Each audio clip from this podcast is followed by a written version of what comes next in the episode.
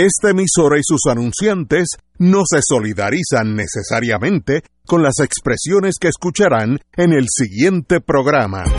Son las 5 de la tarde, hora de escuchar Fuego Cruzado, el programa de más credibilidad en la radio puertorriqueña, en las voces de Ignacio Rivera, Néstor Duprey y sus panelistas invitados con su discusión política dinámica e incisiva de los acontecimientos más importantes del momento.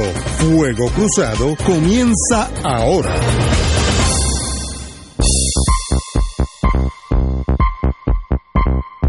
Amigos amigas, muy buenas tardes. Hoy es lunes, lunes día allá en Italia a las 5, 17 horas allá que aquellos que tienen el gelo europeo. Estamos aquí empezando un lunes precioso el día aquí en San Juan. Así que, eh, bueno, como yo digo, aún los días lluviosos son días, son días bonitos en San Juan. Así que quejas no tengo.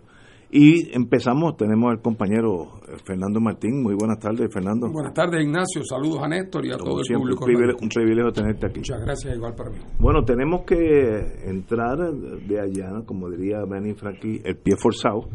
Es el mensaje del presupuesto para el año fiscal 19-20 que dio el señor gobernador allá en Ponce. Eh, metió caña a la Junta, que eso pues no yo no creo que tenga mayores eh, negativos en Puerto Rico. Yo creo que casi todos pensamos igual, pero eh, eso fue un choque frontal porque él es el gobernador de Puerto Rico, no es como nosotros que somos meros ciudadanos.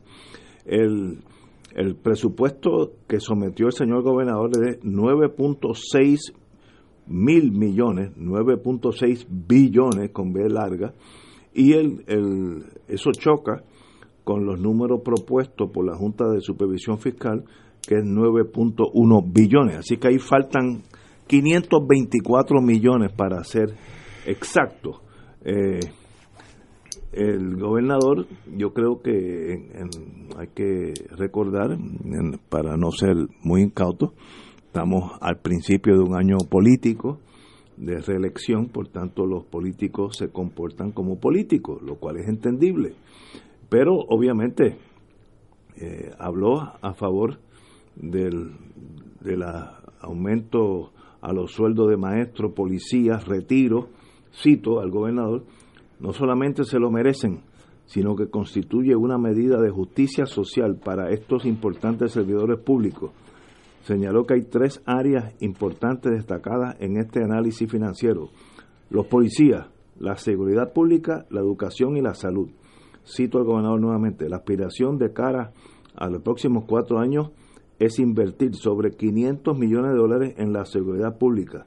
Eh, habló también que parte de este dinero sería utilizado en salario, pago al seguro social de los policías que no están ahora, en equipos, los miembros de la uniformada, etcétera, etcétera. Y básicamente indicó que parte del desastre de Puerto Rico es más bien porque la Junta eh, no, lo deja ah, funcionar como debiera, yo creo que, pues, como yo dije al principio, cuando empezó la Junta, eso es más bien una agencia de cobro, eso no es una un arma de, de, desarrollo económico. Así que estamos, tal vez el problema sea nuestro, que no hemos, no hemos entendido lo que es la Junta. Pero ahí está, el, el político, político al fin, hábil, astuto, pues presenta su mejor versión de los hechos mirando al año que viene, un año importante para los tres partidos políticos. Néstor. Yo creo que ayer y hoy nosotros hemos vivido uno de esos momentos que, que luego uno los, los lee en los libros de historia y a pesar de no haber estado dando vueltas por el, por el mundo en, eso, en esos instantes, uno no asimila la magnitud del mismo. Yo creo que ayer y hoy nosotros hemos comenzado a ver la manifestación más, más cruda, más burda de la total irrelevancia del gobierno de Puerto Rico. La total irrelevancia. Yo no recuerdo un mensaje de esta naturaleza que haya tenido una cantidad tan exigua, no solo de personas que lo hayan seguido en el momento, eh, sino de reacciones al mismo. Ayer, en, el, en uno de los mejores momentos, en el sistema de, de cable de la, la firma Liberty, creo que habían 37 personas mirando el mensaje. En la cuenta del gobernador, el número más alto de personas que vio el mensaje en un momento dado fueron 62 personas. Yo no sé si había más gente en la protesta que organizó el Partido Independentista Puertorriqueño y un grupo de, de sindicatos y organizaciones de la sociedad civil que la gente que estaba en el centro este ferial de Ponce viendo el mensaje. Si esa muestra no es suficiente, hoy hay dos eventos ocurriendo que me parece que, que patentizan con más claridad esto. Número uno, los maestros de Puerto Rico, las maestras y los maestros de Puerto Rico están votando desde esta mañana, y estarán así el día de mañana, sobre un acuerdo que llega el sindicato de maestros con la Junta de Supervisión Fiscal, no con el gobierno de Puerto Rico, con la Junta de Supervisión Fiscal sobre el sistema de retiro de maestros. Y esta tarde se anuncia el segundo acuerdo de eh, un gremio sindical, el Sindicato Servidores Públicos Unidos de Puerto Rico, que representa a 65 mil empleados públicos con la Junta de Control Fiscal, eh, negociando el sistema de pensión y las disposiciones económicas del convenio colectivo por cinco años más. ¿Qué papel ha jugado el gobierno de Puerto Rico en ambas negociaciones? Ninguno. Y todos los que siguieron el mensaje de presupuesto del gobernador ayer, saben que el presupuesto que se va a aprobar no es el que el gobernador discutió ayer, que ni tan siquiera lo discutió. Se va a aprobar el que diga la Junta de Control Fiscal. Es decir, nosotros vamos a ir, y es un reto que por lo menos yo sé que el PIB no tiene ese problema, porque tiene su objetivo electoral bastante claro, pero los demás partidos políticos tienen un gran reto. ¿Cómo hacer relevante un hecho totalmente irrelevante como la elección del 2020. Porque de nada servirá salvo para medrar en lo poco que haya del presupuesto o convertir la elección y el acto de gobierno en un reto frontal a la Junta de Supervisión Fiscal, de nada estaría eh, sirviendo el ejercicio electoral, dirán algunos, porque es el primero que se da en la irrelevancia total del gobierno de Puerto Rico y por esa puerta que entraron la Asociación de Maestros y Servidores Públicos Unidos, yo anticipo que entrarán muchos más sindicatos a negociar directamente con la Junta sin ninguna participación del gobierno de Puerto Rico. Compañero don Fernando Martín. Bueno, cuentan, cuentan que cuando Hegel, el gran filósofo alemán, oye, usted se fue con Hegel del siglo XIX, estaba dictando su cátedra de filosofía y estaba y le explicaba a sus estudiantes el desarrollo de una de la teoría de la idea, de la gestación de la idea, que era parte de un mundo muy complejo filosófico del señor Hegel, profesor Hegel. Y cuentan que cuando estaba explicándole eso a los estudiantes, uno alzó la mano y le dijo, profesor, hay un pequeño problema y es que su teoría no concuerda con la realidad. Y cuentan que Hegel se viró y le dijo, pues peor para la realidad. Entonces, cuando uno escucha, yo creo que yo fui de los 61, 62, es verdad que no pude escucharlo completo porque la constitución prohíbe los castigos eh, eh, crueles e inusitados. Eh, pero oí un pedazo, después el resto lo leí porque temía que alguien me pudiera llamar a pedir una opinión y que yo no hubiera hecho mi, tarea del día, ¿verdad? Pero francamente me pareció un, discurso que si todo el mundo en Puerto Rico que le interesan estos temas, ojo, todo el mundo sabe que aquí va a haber lo que por lo menos en teoría parecería ser un choque de trenes O, o quizás el, el choque de un tren con una sombra, que no habrá tal choque, pero que en algún momento se va a encontrar en la Junta con el, presupuesto impuesto por la Junta, con un presupuesto, entre comillas, aprobado por la Asamblea Legislativa, y en algún momento un secretario de gobierno o el secretario de Hacienda tendrá que tomar la decisión de si corta el cheque conforme a la asignación en el presupuesto de la Junta o conforme a la asignación en el presupuesto que la legislatura aprobó eh, junto con el gobernador de espaldas a la Junta. En ese momento, claro que va a haber un choque. La pregunta es, ¿qué va a pasar cuando ese choque ocurra y cuál es el plan de combate? Yo confieso que mi ingenuidad, porque yo soy más ingenuo de lo que la gente sospecha, en mi ingenuidad yo pensaba que, mañana, que ayer el gobernador iba a decir eso mismo. Mire, señores, aquí va a haber un problema, no nos hagamos los bobos, que ya todos somos adultos. Yo no le voy a hacer caso a ese presupuesto de la, de la, Junta, a pesar de que la ley dice tal cosa, voy a hacer esto. Esto, como yo soy un hombre maduro y responsable, esto va a tener consecuencias A, B, C, D y E, y las explica y se van a dar dentro del siguiente cronograma. Y el plan de nosotros es frente a eso, hacer tal cosa para la cual recabo su apoyo, los de Sutano para tal cosa, los de Perencejo para tal otra cosa. Este es nuestro plan de acción. Yo espero que esto culmine en tal cosa, que esto entonces tenga como consecuencia, o sea, que le abra los ojos al país, que el país sepa que quien está guiando la guagua sabe para dónde va, tiene un propósito eh, pero oye, esa que era la pregunta más fundamental, la paradoja del día de dos presupuestos a la misma vez, oye, sobre eso no hubo ni siquiera un comentario pasajero que no fuera una actitud de yo no le voy a hacer caso, como si se tratara de no hacerle caso al consejo de una tía que vive en Orocovi.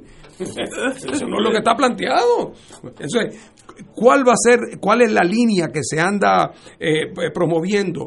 Pues el gobernador sobre eso no dijo nada y en ese sentido dio la impresión que o no sabe para dónde va o que tiene un destino que por alguna razón prefiere no decir. No compartir. Yo creo que en ambas cosas comete un error político otra vez, yo no estoy juzgando ahora ni su suficiencia intelectual, ni su sentido de la historia, ni de la, ni de la certeza moral de su pronunciamiento. Estoy hablando de política. Eh, y me parece que constituye un error político aparecer como ajeno a la realidad, opción una, o aparecer con la danza de los siete velos a estas alturas de nuestra historia. Eh, porque creo que en vez de generar confianza, lo que genera son inferencias que todas son malas para él, de que es un ingenuo, de que no conoce, de que no se atreve, de que está ilusionado, de que todo lo que le interesa es la politiquería chiquita de cuántos votos gano hoy. Y, no porque yo menosprecie eso, pero es que cuántos votos gano hoy hay que medirlo con cuántos pierdo mañana. O sea que tiene que haber, hasta sobre eso, tiene que haber un juicio responsable. Y tengo la impresión de que el gobernador en eso da la impresión que se las está inventando según va dando los pasos, que, se las que están en un, en un fenómeno de improvisación. Esto otro que está pasando con los sindicatos que tú mencionas, Néstor, es bueno recordarle al país algo para ponerlo en perspectiva. Normalmente en un procedimiento de quiebra, no solamente quiebras privadas, incluso las quiebras bajo el capítulo 9, que no aplican a Puerto Rico, donde se pueden declarar en quiebra en Estados Unidos ciudades o instrumentalidades públicas, eh, que en, bajo el capítulo 9 normalmente quien está ante la corte de quiebra es el quebrado, el que está en quiebra. Es decir, el gobierno de la ciudad de tal, eh, la, tal, tal eh, institución pública, no, no, no. En Puerto Rico, quien está ante la corte de quiebra no es el gobierno de Puerto Rico. La ley promesa, que es una ley especial para la quiebra de Puerto Rico, dice que lo que se llama en la ley de quiebra es el deudor en posesión que yo soy el deudor en quiebra, pero sigo administrando mi, mi, lechonera aquí en lo que me reorganizo. Eh, el deudor en posesión, quien tiene los derechos, quien habla por el quebrado, no es el gobierno de Puerto Rico, es la, junta? Por lo tanto, uno de los poderes que tiene un deudor en posesión es poder repudiar el convenio colectivo que la, que la empresa privada tiene con su unión. La General Motors, una de las primeras cosas que hizo cuando quebró, es que repudió ese contrato que le costaba tantos miles de millones y, lo, y, volvieron a tener que empezar a negociar desde cero. ¿Por qué? Porque la, la, ley de quiebra le permite repudiar ese contrato como un contrato oneroso. Evidentemente, en cualquier, el gobierno de Puerto Rico no tiene ni voz ni voto en ese, en ese entierro, no tiene vela en ese entierro. Por eso, ¿qué es lo que pasó? Que algunas uniones, reconociendo que en cualquier momento la Junta podría repudiar su convenio, han, han tomado, vamos a acercarnos, claro, la Junta de una posición de poder, y están, están hablando también de las obligaciones de pensión, pero no son las de los que ya son pensionados. No estamos hablando del grupo de los pensionados y del famoso recorte del 10%. Están hablando de los derechos que tendrían bajo el convenio los que ahora están en el gobierno, que ahora están trabajando, pero que están bajo la ley del año 2000 o bajo la reforma del 2017. Y en su momento esas negociaciones se han dado a espaldas del gobierno. Claro, el que el gobierno no tenga facultad para comparecer propiamente en ese asunto frente a la Corte de Quiebra no quiere decir que no debe ser un partícipe activo, voluntario en ese proceso para tratar. Pero aquí otra vez da la impresión que la mano derecha no sabe lo que hace la izquierda. Así que yo creo que el episodio de ayer, eh, el gobernador perdió una, una gran oportunidad de darle a estos conflictos y a esta situación que se avecina, darle algún alguna pertinencia, alguna relevancia, marcar cuáles son los marcos de referencia, cuáles son las posibilidades, cuáles son los planes B y C, si es que son necesarios para cierta... Es decir, el rol del liderato responsable entre adultos.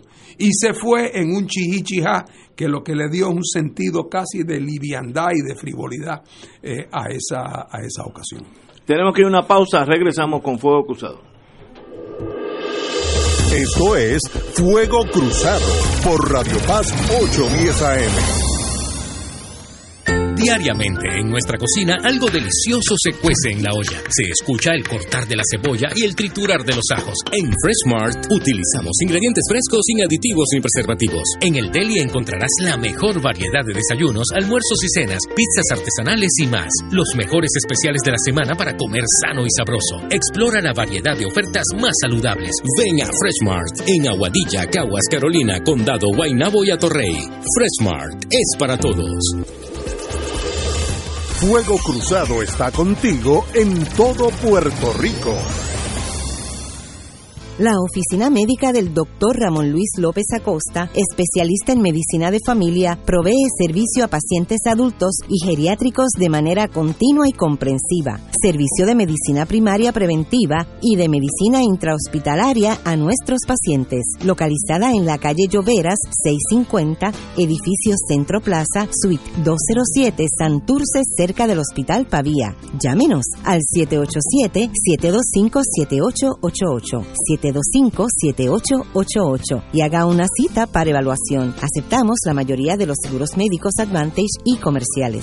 La Academia Espíritu Santo del Levittown anuncia su periodo de matrícula 2019-2020. Aprovecha los precios más competitivos en matrícula, rematrícula y nuevo ingreso, desde prekinder a undécimo grado. Contamos con el programa académico y religioso más completo, laboratorio de ciencias y tecnología, pizarras inteligentes, servicio de comedor escolar, enfermería, seguridad, entre otros. Dale a tus hijos la oportunidad de ser parte de nuestra comunidad para que pueda crecer en ellos ese espíritu espíritu de Tigres de la Academia Espíritu Santo. Estamos acreditados por la Middle State Association, Academia Espíritu Santo de Levittown, iluminados por el Espíritu, guiados por la fe. 7840905, 7840160 o accede a academiaespiritusanto.org. Ciertas restricciones aplican. Radio Paz te ofrece el mejor motivo para levantarte temprano y disfrutar el comienzo de un nuevo día de lunes a viernes con Enrique Y Radio Paz en la mañana.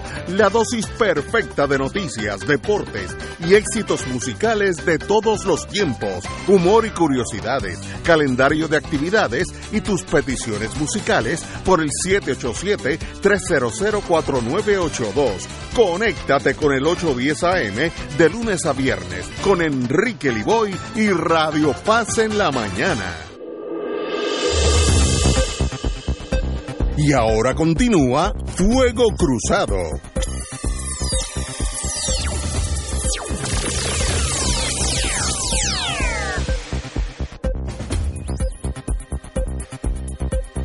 Señoras y señores, yo creo que eh, en estos años es bien difícil, si no trágico, ser gobernador de Puerto Rico, porque uno tiene sobre el voto electoral que lo puso allí, sea este gobernador o el próximo, tiene un supragobierno que es el que verdaderamente manda. Esta señora Yaresco, que nunca ha tenido el placer de verla, pero sienta por ahí, no sé quién es, eh, es la que decide finalmente qué va a pasar. Y eso es un coloniaje al desnudo, burdo, sin elegancia, no, no, hay, no hay fineza, es a la cañona. Nosotros somos los que vamos a pagar la deuda y para pagar la deuda tienen, ustedes tienen que vivir con mucho menos dinero. Y esa es la función de la Junta de Supervisión Fiscal.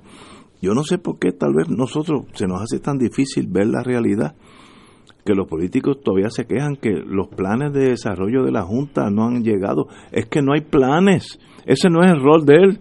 Una agencia de cobro. no es el Marshall Plan, que tenía una meta, no. Esto es, vamos a cobrar y luego allá que se arreglen ellos. Y sencillamente, gobernar en ese momento histórico que es este, es bien complejo, bien difícil. Y el gobernador sabe, porque una persona inteligente tiene buenos abogados a su alrededor, que si retan esa ley, llevan las de perder, ¿eh? 90-10 la posibilidad. Porque la ley, eh, en inglés se dice black letter law. No es que haya que interpretar nada, es que lo dice en blanco y negro, en black letter, en, en letritas negras está lo que los poderes de la Junta. A menos que Puerto Rico indique que Estados Unidos no tiene poder ninguno sobre Puerto Rico y bueno y de ahí a la independencia un ahora si no hay poder americano ya estamos exacto no se, acabó pues ya somos una república. Entonces la junta no manda. Ahora si tú no estás dispuesto a tirar esa carta en la mesa el Congreso es el que manda sobre Puerto Rico. Lo ha dicho Estados Unidos en los tribunales de Estados Unidos repetidas veces. It is the way it is y eso hace gobernar a Puerto Rico bien difícil. Entonces, ante la inminencia de una elección, pues tú tienes, como decía Winston Churchill, you have to dance with the devil. Tienes que bailar con la más fea para que te prepares para ganar las elecciones, que es lo que tú quieres. Y luego de, del, 20, del, 20, del 20 al 24, pues veremos lo que va a pasar. Eh, esa es la realidad. Un momentos difíciles para los gobiernos locales de Puerto Rico. Eh, que eso va a seguir así, mire, eso va a seguir así cuatro, ocho años más.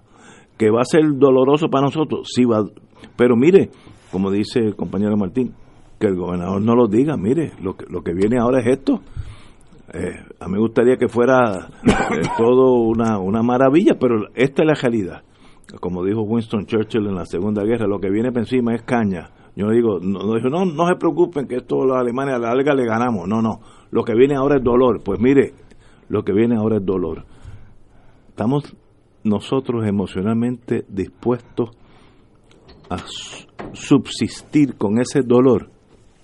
Puerto Rico no, no tiene para mí todavía la preparación emocional. Estoy seguro que lo podemos hacer.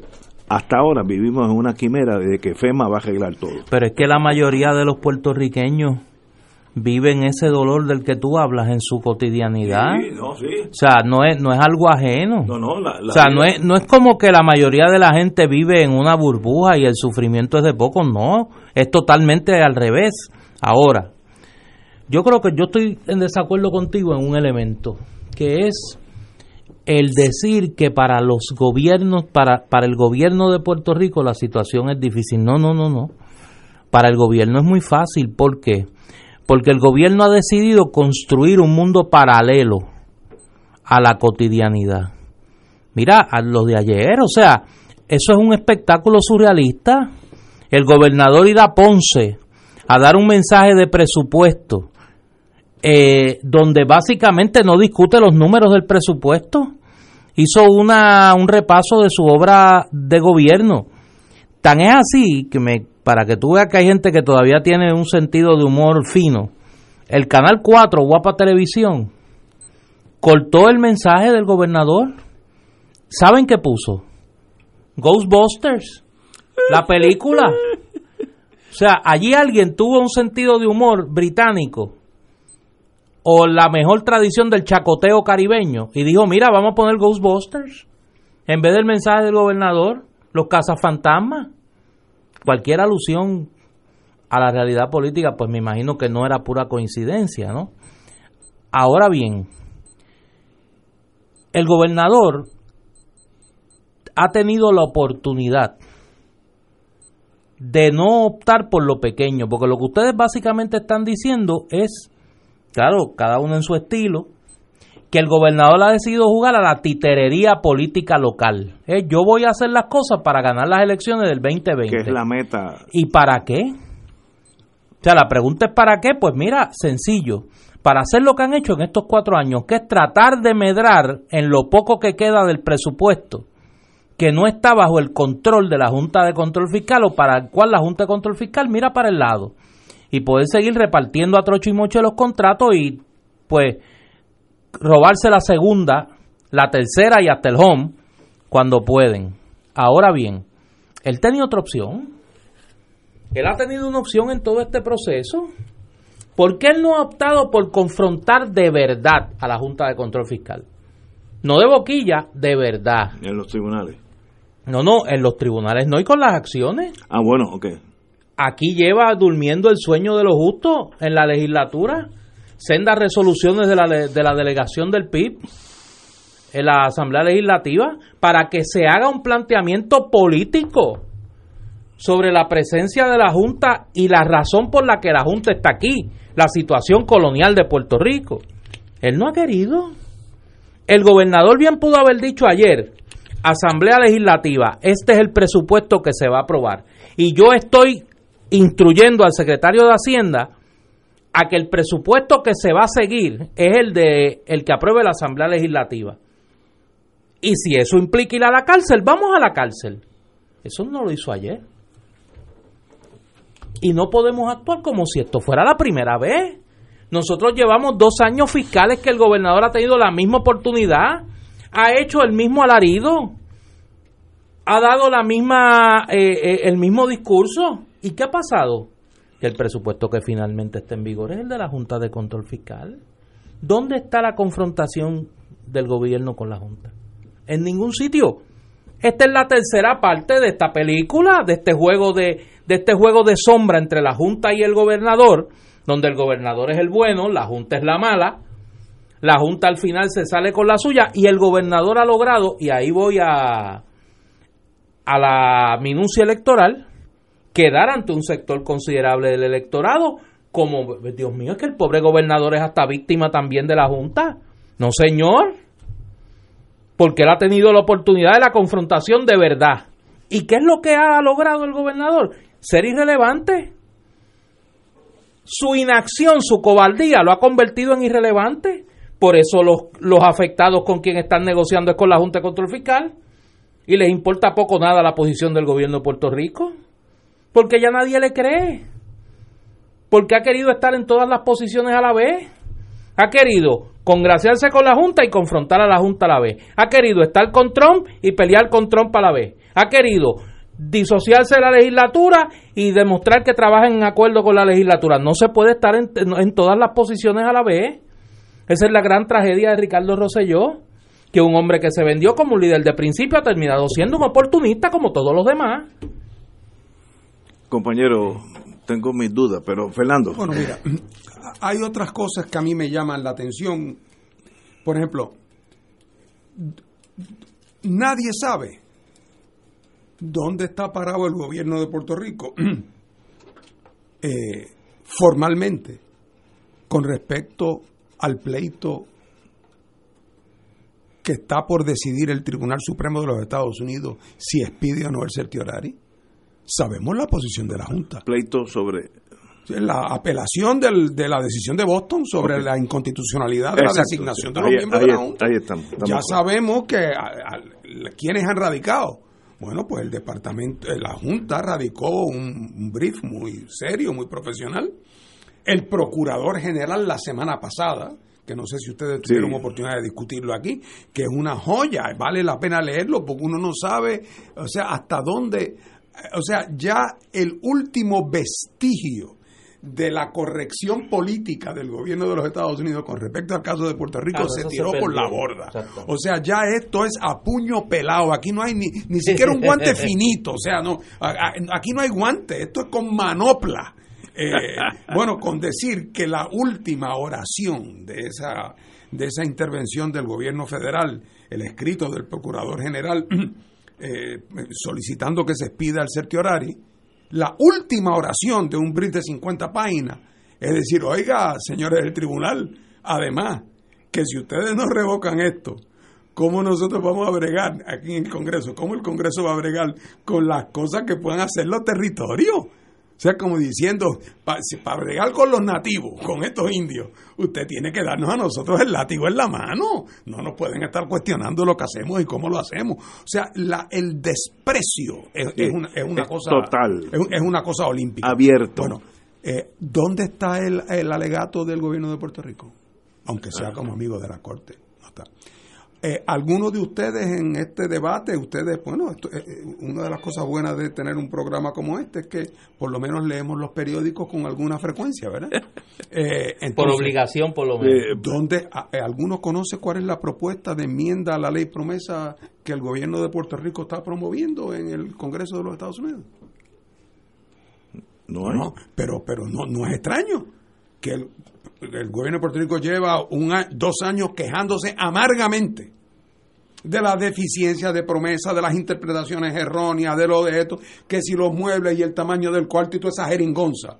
Bueno, pues uno pensaría que en algún momento esas objeciones se plasmarían en una propuesta concreta de un X número de enmiendas y entonces para eso, ahora digo yo, para eso es que existen los cabilderos y empezar un proceso y el gobierno de Puerto Rico moverse en Washington, señalar las injusticias, plantear las enmiendas, o sea, llevarlo por el cauce y hacer la protesta correspondiente y si tiene que hacer el piquete en Washington, que haga el piquete para totales para defender su propio espacio de iniciativa y de maniobra en una causa que debería ser una causa de mucha simpatía en el público americano. Eh, que es el que, el que los gobernados tengan algún ámbito de autoridad sobre sus propios asuntos. Eh, pues nada, ¿alguno de ustedes conoce la opinión formal del gobierno de Puerto Rico sobre los procedimientos que están eh, pendientes del nombramiento o redesignación de los actuales miembros de la Junta? ¿Alguien sabe qué posición tiene el gobierno de Puerto Rico? ¿Qué estrategia está siguiendo? Que por cierto, aunque no se habla mucho de eso en Puerto Rico, el 15 de julio es la fecha en que perderá toda fuerza y vigor la autoridad que tienen los miembros de la Junta, eh, a menos que el Tribunal Supremo de Estados Unidos en el momento que expide el certiorari, si es que lo expide, si es que lo expide, dé una orden en auxilio de jurisdicción y extienda aún más el término.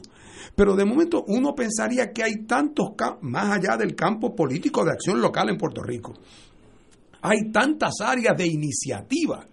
¿Dónde están las comparecencias del gobernador de Puerto Rico ante los grandes centros editoriales en los Estados Unidos? Ninguno. Para hacer unas presentaciones sistemáticas, no diciendo patria o muerte venceremos, no se trata de eso, sino sencillamente condenando eh, este proceso de recolonización eh, haciendo su planteamiento. Bueno, pues, pues absolutamente nada. O sea que aquí hay como una, una negligencia, eh, una desidia institucional que parecería que el gobernador, su única función verdadera, es todas las noches reunirse con su gabinete, los más allegados, y prender una serie de velitas, como en las iglesias en los pueblos.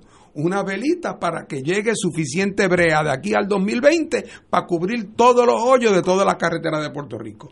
Y eso, que eso junto con la garata entre Carmen Yulín y Batia, sea suficiente para que ellos vuelvan y ganen, aunque sea por default.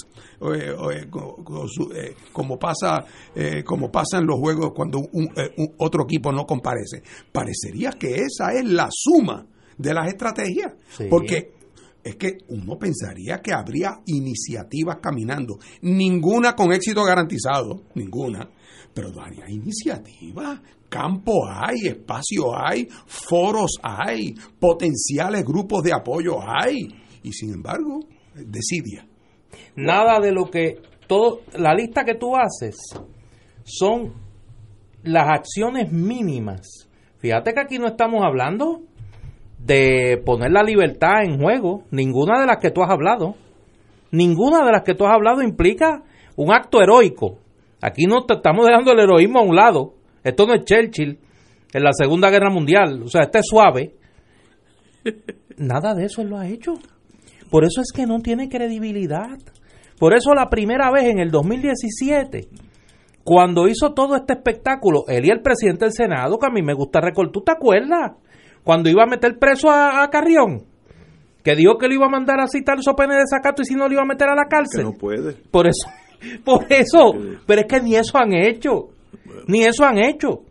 Por eso no tiene credibilidad y lo que le queda es, como, como señala Fernando, jugar a la chiquita, porque no se atreve lo grande, tiene que jugar a la chiquita y vamos a buscar unos chavitos para que los alcaldes estén contentos, tapamos los rotos en las carreteras, todo lo que implique recortes dramáticos lo movemos para el 2021 y rogamos al Señor que aparezca un dinerito de aquí a allá para poder posponerlo para el 2025 es decir, después de las elecciones del 2024, y seguimos nosotros en, como dirán en Santo Domingo, eh, con el perdón de Big Papi, en la chercha. Seguimos en la fiesta y no pasa nada. Vamos a una pausa, amigo. Fuego Cruzado está contigo en todo Puerto Rico. El licenciado Ricardo Pascual cuenta con 29 años de abogado en la práctica civil de daños y perjuicios, caídas, accidentes, accidentes de tránsito y otros. El licenciado ofrece consultas gratis, incluso si no puede llegar a la oficina, vamos a su residencia. Si usted, un familiar o una amistad ha sufrido un accidente, llame para cita y consulta al 787-510-4883, 510-4883. La oficina del licenciado Pascual está en el Centro Internacional de Mercadeo, carretera 165, Torre 1, oficina 210 en Guaynabo, frente a la cárcel federal. Recuerde, llame para orientarle y ayudarle al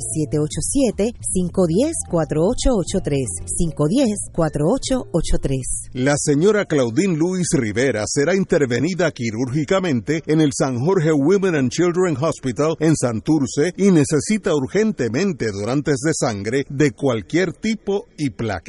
Los interesados deben pasar por cualquiera de los bancos de sangre de servicios mutuos e informar que es para Claudín Luis Rivera. ¿Sabías que existen cooperativas de trabajo, agrícola, vivienda, transporte, supermercados, farmacias, comunales, juveniles, entre otras. Para conocer más acerca de los beneficios y servicios del cooperativismo, sintoniza el programa radial de la Liga de Cooperativas de Puerto Rico, Cooperativismo por Puerto Rico, todos los martes a las 4 de la tarde por aquí por Radio Paz 810 AM. La parroquia Sagrados Corazones de Guaynabo, celebrando sus 50 años, presenta el Congreso de los Sagrados Corazones de Jesús y María, el sábado 29 de junio, comenzando a las 8 de la mañana, con la participación de varios conferenciantes, incluyendo al Padre Danilo de Jesús Martínez Duarte y el Padre Obispo Rubén Antonio González Medina, Obispo de Ponce, entre otros. Costo 10 dólares, incluyendo meriendas y almuerzo. Congreso de los Sagrados Corazones de Jesús y María el sábado 29 de junio. Información 787-238-8131. Y ahora continúa Fuego Cruzado.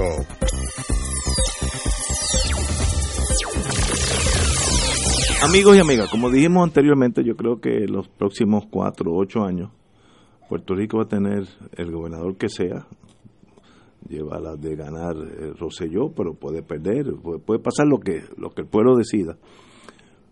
Pero la injerencia del Congreso de Estados Unidos sobre nuestra economía, nuestras finanzas, va a ser increciendo el control total del país. Por tanto, el gobernador que repita en el 20 o que cambie en el 20 va a ser un gobernador a medias porque esa es la realidad.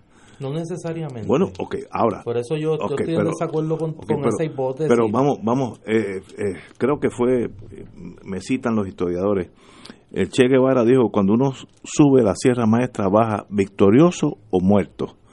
A veces en la vida hay que hacer así. ¿Qué triquiñuela puede usar un gobernador de una colonia al desnudo, donde el imperio ya nos trata con casi una regla 54, desdén, abuso, a menos que tú digas, bueno, hasta aquí llegaron.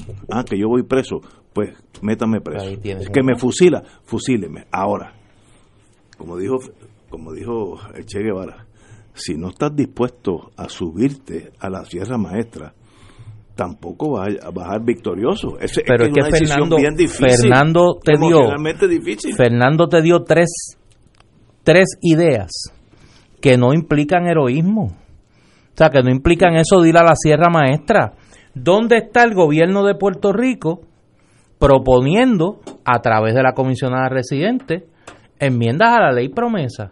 ¿Dónde está el gobierno de Puerto Rico pidiendo que se investiguen las decisiones de la Junta de Control Fiscal por entender que son abusivas y contrarias a los, los derechos que el gobierno de Puerto Rico puede entender tiene bajo el ordenamiento constitucional? ¿Dónde está el gobierno de Puerto Rico compareciendo, aunque sea como amicus curia, al pleito este de la constitucionalidad de los miembros de la Junta? ¿Dónde está el gobierno de Puerto Rico pidiendo vistas públicas en el Senado Federal sobre los nombramientos a la Junta de Control Fiscal? Nada de eso se ha hecho. Y eso no implica ir a la cárcel, ni implica coger este una carabina e irte a la Sierra de Luquillo. O sea, ellos han decidido jugar a lo pequeño. ¿Qué puede hacer un gobernador en el 2021? Todas esas cosas. Y una quinta y una sexta. La quinta, ir donde los que mandan. Que es el gobierno federal a proponerle un curso de acción sobre el problema de Puerto Rico, el problema de la deuda y el problema colonial. Y tienes una sexta cosa, la presión de los medios de comunicación y la comunidad internacional. Lo que pasa es que Ricardo Rosselló no tiene la fuerza moral para hacer eso, ni la credibilidad, por una razón muy sencilla. Cuando otros denunciaban la conducta del presidente Trump sobre Puerto Rico, Ricardo Rosselló estaba aquí de cheerleader, tirándose selfies con Donald Trump y riéndole la gracia en la oficina oval. No era en, una, no era en un pasillo escondido, en la oficina oval. Dos veces Ricardo Rosselló ha sido objeto de las bromas del presidente de Estados Unidos, lo ha cogido de punto. En una reunión dijo, miren, este viene a hablarme de la estadidad, como si fuera un chiste. Oye, el que no se da a respetar, no lo respetan. Y Ricardo Rosselló no se ha dado a respetar. Y no es, vuelvo, la insurrección armada es sencillamente hacer lo que corresponde para que te respeten desde la civilidad, desde la comunidad de intereses que él como defensor de la estadidad crea que tiene con los Estados Unidos. En Estados Unidos la gente protesta, en Estados Unidos la gente exige sus derechos.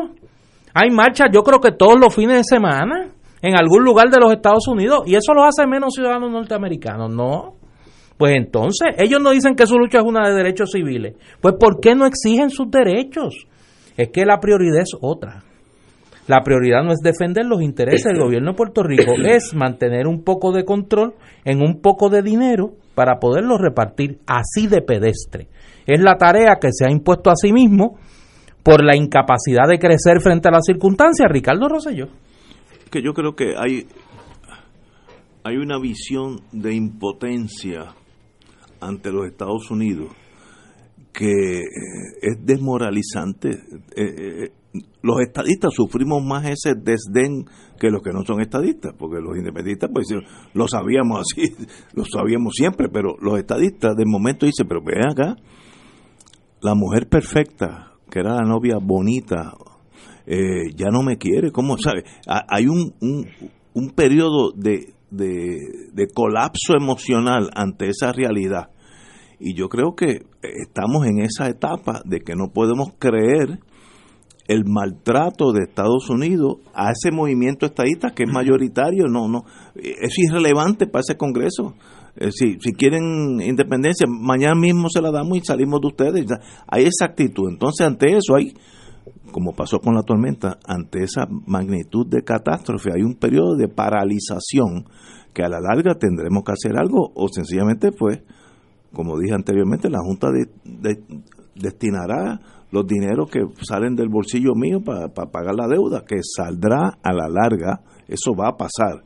Son años difíciles. Ahora, en el plano político, eh, eh, el, inmediato, vamos a ganar las elecciones en el 20 y luego hablamos del, del 24. Pero si no gano ahora, olvídate tú del resto.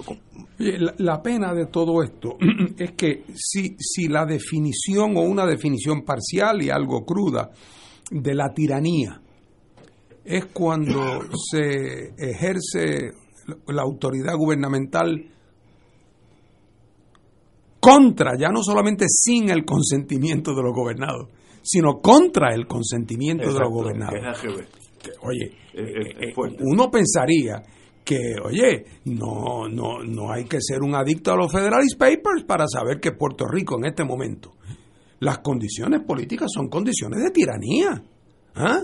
No es que estén apareciendo gente descabezada, matada por el gobierno en las calles por la mañana, pero es una condición de tiranía en el sentido más técnico y objetivo.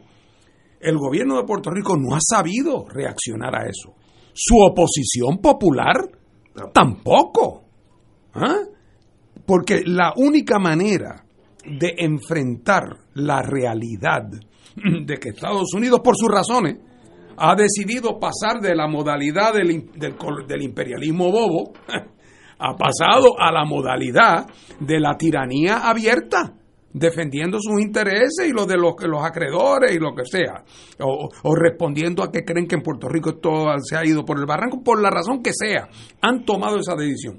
Nos corresponde a los puertorriqueños, por lo tanto, ir a la médula. La médula del tema de la tiranía es, el colonialismo, es el control de nuestro país, su condición de, subordinación política. uno pensaría, por lo tanto, que en ese momento aquellos puertorriqueños que son estadistas, que están en el poder en Puerto Rico y que probablemente son mayoría ya en Puerto Rico, probablemente, quizás no, pero creo yo que probablemente lo serían, uno pensaría que esa gente vería este momento como la gran oportunidad para lanzar una iniciativa de reclamo, ¿verdad?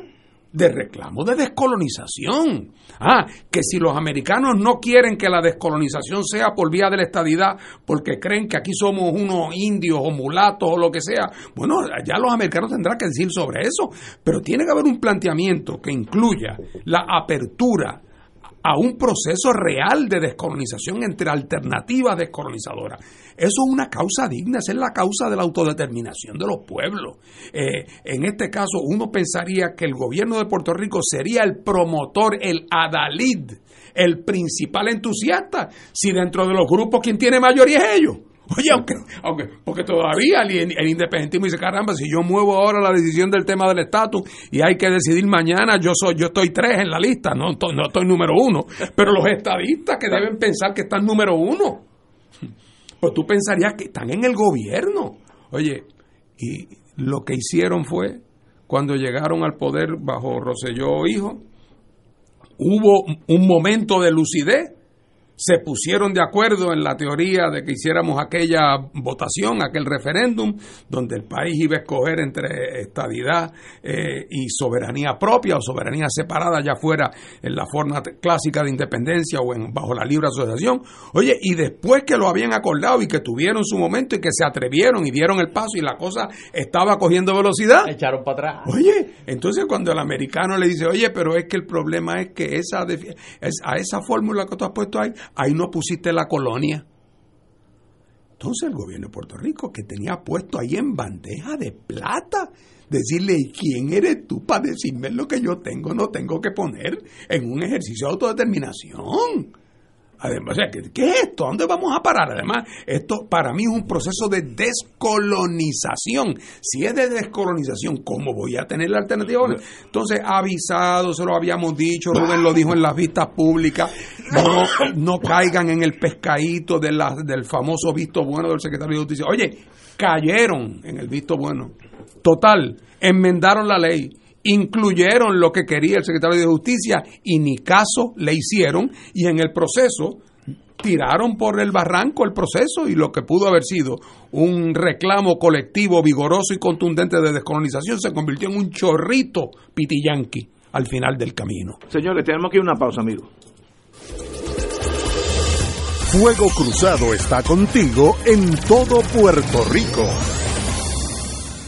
Atención, atención. Si ya recibiste la información para el viaje México de Oro con Oro 92.5 del 20 al 27 de junio, te recordamos que son espacios limitados. Confirma tu espacio llamando al 787-758-4800. Excursiones Carelli. Iniciaremos el viaje en Ciudad México, visitando la Basílica de Nuestra Señora de la Guadalupe y pirámides en la zona arqueológica de Teotihuacán. Además de las ciudades de Puebla, Cholula, San Miguel Allende, Guanajuato, Cuernavaca, Vaca, Tasco y Xochimilco. Este viaje incluye boleto aéreo y de vuelta, transportación terrestre en autobuses modernos con aire acondicionado, siete noches en hoteles cuatro estrellas, todos los desayunos, almuerzos y cenas, excursiones y entradas para atracciones y monumentos, propinas, impuestos aéreos y hoteleros, servicio en privado y guía altamente capacitado. Recuerda, son espacios limitados. Llama ahora y reserva tu espacio llamando al 787-758-4800. Excursiones Carelli. Nos reservamos el el derecho de admisión. Excursiones Carelli, licencia MVE 10.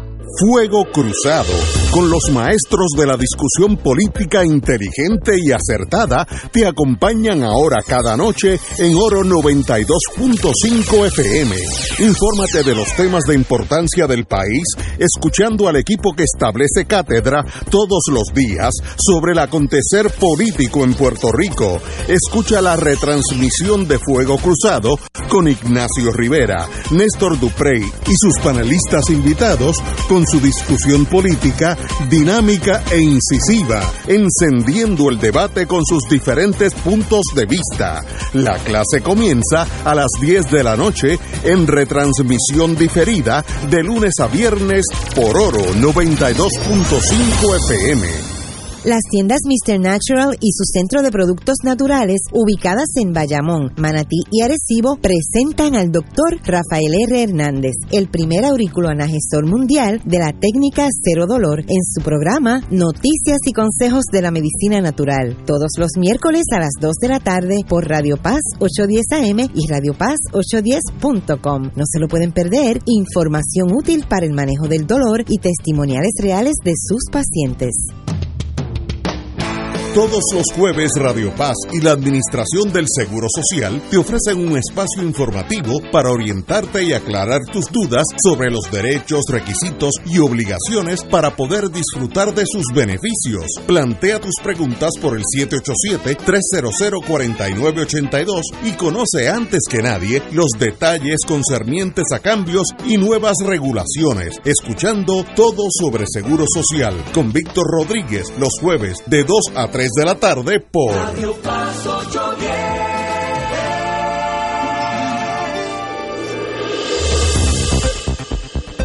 Y ahora continúa Fuego Cruzado. Amigos y amigas, el compañero y amigo y miembro de Fuego Cruzado ya hace unos años, eh, Eduardo Batia, indicó hoy eh, que es formalmente un candidato a la gobernación de Puerto Rico. Se une a Prats, que ya lo hizo, a Carmen Yulín, que ya lo hizo, y a Charlie Delgado, que ya lo hizo. Falta Zaragoza, que no lo ha dicho, pero también ha dicho que está interesado. Así que hay por lo menos cuatro candidatos formales. Zaragoza en el, en el bullpen calentando, que serían cinco para una primaria del Partido Popular, que sería la primera vez en la historia del Partido Popular que hay cinco muchachos y muchachas para la candidatura a la gobernación. Eh, conocemos a Batia, estuvo aquí en Fuego Cruzado dos años más o menos, un compañero excelente, bien inteligente, buena persona, le deseo lo mejor de la vida y como dicen que, es, gane el que saque más votos, así que en la primaria pues no sé quién va a sacar más votos. Ahí están las dos esquinas del cuadrilátero, está la, la derecha, Prats un poquito a la izquierda, no mucho, está Batia, eh, luego Carmen Yulín en la izquierda y me imagino que Charlie Delgado y Zaragoza en, en, en entre esas dos eh, visiones de, de, la economía de, Puerto Rico. Ese mapa que tú haces del Partido Popular, te, parece a los mapas esos de los distritos que hacen allá en el Congreso, por eso lo del gerrymandering, porque parecían como unas culebras. Pero ahí está. que viene de la combinación sí. de el apellido Jerry, que era una familia muy poderosa en Massachusetts, que era gobernador entonces, y Mandarin de Salamandra. Sí. eran como la salamandra de Jerry, así que se, se, volvió un verbo, Jerry, tu Jerry, Jerry, Mander. era. Pues así está la definición de Ignacio de la, de la corriente ideológica del Partido Popular. Y uno en el bullpen, que es bueno también, que es Zaragoza. Pero y, José Santiago, se te quedó José, José Santiago. Ah, pues el alcalde Comerío que están ahí este, ah, en la gatera. Sí, este... Él le gustaría vivir en Francia, donde se puede ser presidente de Francia y alcalde del pueblo a la vez. Y alcalde del pueblo a la vez. Es lo que le gustaría. Excelente. Bueno, pero ahí estamos. Seis candidatos, posibles candidatos, que incluye desde la derecha, derecha Francia. que ni en el PNP hay esa derecha, hasta la izquierda de Camellulín y que el Partido Popular escoja a sus candidatos. Ahora, después de esa, se enfrentan al PNP, que con todos sus problemas es el partido mayoritario, así que le deseo lo mejor, yo tengo amigos en todos los bandos. The best, que gane el que saque más votos. Usted tiene amigos y tiene candidato. Usted tiene candidato. Usted se tapa como los galleros. Usted está ahí, mire. Usted tiene uno en cada, en, en cada cuadra. A mí me decía un comerciante que era es mi amigo, mi hermano, hace unos días almorcé con él. Me decía, en el mundo del supermercado, cuando uno da una aportación a un partido, eso se llama, estoy vacunado. Exacto. Porque ya, tienes anticuerpos. Usted se mire, usted está... Y este amigo mío de chiste decía, mira, yo estoy tan vacunado que aunque gane el PIB, yo estoy adentro. Sí. estaba cubierto por todos los bandos. Eh, sé que me está viendo, se debe estar riendo en este momento. Bueno, anyway, ese es el Partido Popular. mi única recomendación es amigo tuyo que si alguien le pide a nombre del PIB que le pida identificación. La identificación.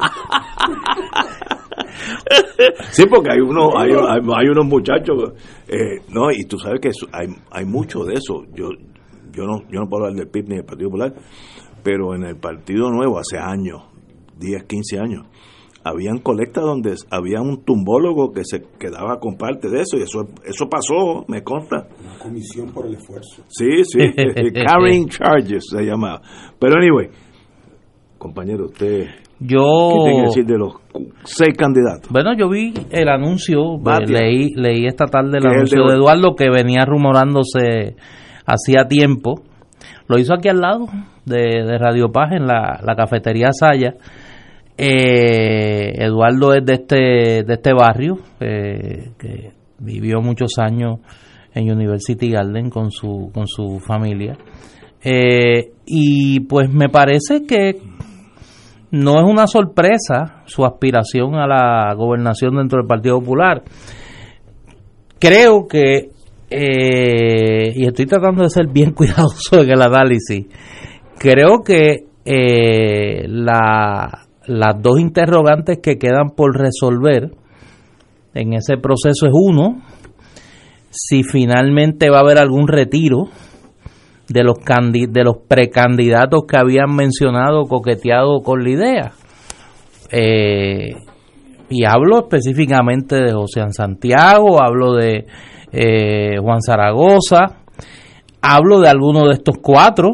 Se ha venido rumorando, por ejemplo, que Roberto Prats estaría revaluando si finalmente llega o no a la, a la primaria como candidato a la gobernación. Eh, y si ese espacio de, de, cuatro candidaturas con alguna viabilidad y dos candidaturas menores se reduce a menos candidatos. Eh, y segundo, si finalmente el, el mecanismo que se usa para seleccionar el candidato va a ser la primaria de ley o un mecanismo alterno, una primaria previa a, a la fecha que establece la ley electoral, porque alguna gente ha planteado, lo he dicho aquí anteriormente, que pues obviamente ahí hay unos, ahí va a haber tres, cuatro bajas eh, en la papeleta del Partido Popular. Eh, gente que no, pues al aspirar a la gobernación, pues no podrían aspirar a ningún otro puesto electivo, ¿no? Y pues eh, con el respeto que me merecen los candidatos, pues saben que en el Partido Popular pues hay un hay un flanco debilísimo en el tema de la candidatura a la comisaría residente y pues no sé hasta qué punto eh, ahí se da algún tipo de diálogo, ¿no? Por lo demás, pues parece que por fin el Partido Popular entra a la normalidad política de celebrar una primaria para la candidatura a la gobernación, donde pues las y los populares van a tener la oportunidad de, escoger. Y me parece que más allá de una primaria por candidaturas, aquí va a haber una primaria por quizá el rumbo ideológico y el proyecto político del Partido Popular, porque son candidaturas bastante bien definidas en términos eh, ideológicos, por lo menos la candidatura de Carmen Yulín Cruz y el resto de las candidaturas pues van a tener que, van a ser un poco una contraparte a esa oferta eh, de, sobre el Partido Popular y el país que presenta Carmen Yulín, así que vamos a ver Vamos a ver qué pasa. Tenemos que ir a una pausa, son las seis y un minuto de la tarde. Fuego Cruzado está contigo en todo Puerto Rico.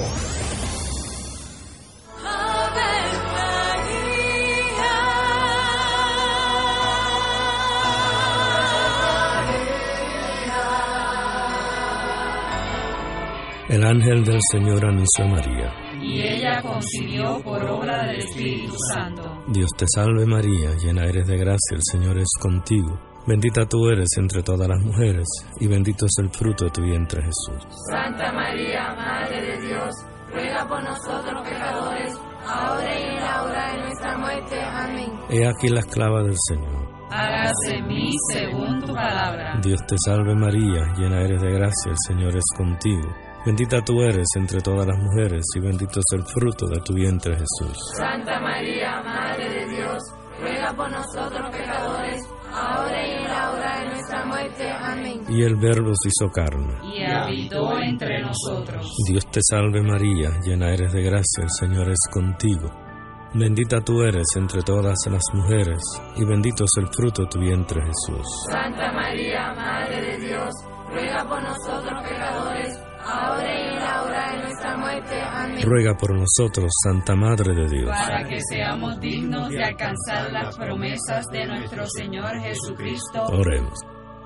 Derrama, Señor, tu gracia sobre nosotros, que por el anuncio del ángel hemos conocido la encarnación de tu Hijo, para que lleguemos por su pasión y su cruz a la gloria de la resurrección, por Jesucristo nuestro Señor. Amén. Gloria al Padre, al Hijo y al Espíritu Santo. Como era en un principio, ahora y siempre, por los siglos de los siglos. Amén. Ser rotario es vivir la alegría de servir a los demás, a la vez que cultivas la amistad y el compañerismo, sin límites y descanso.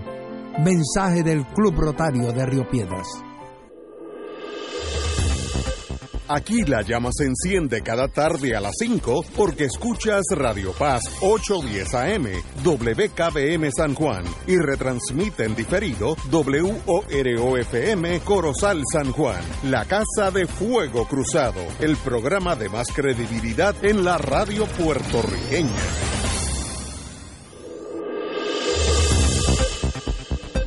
Y ahora continúa Fuego Cruzado.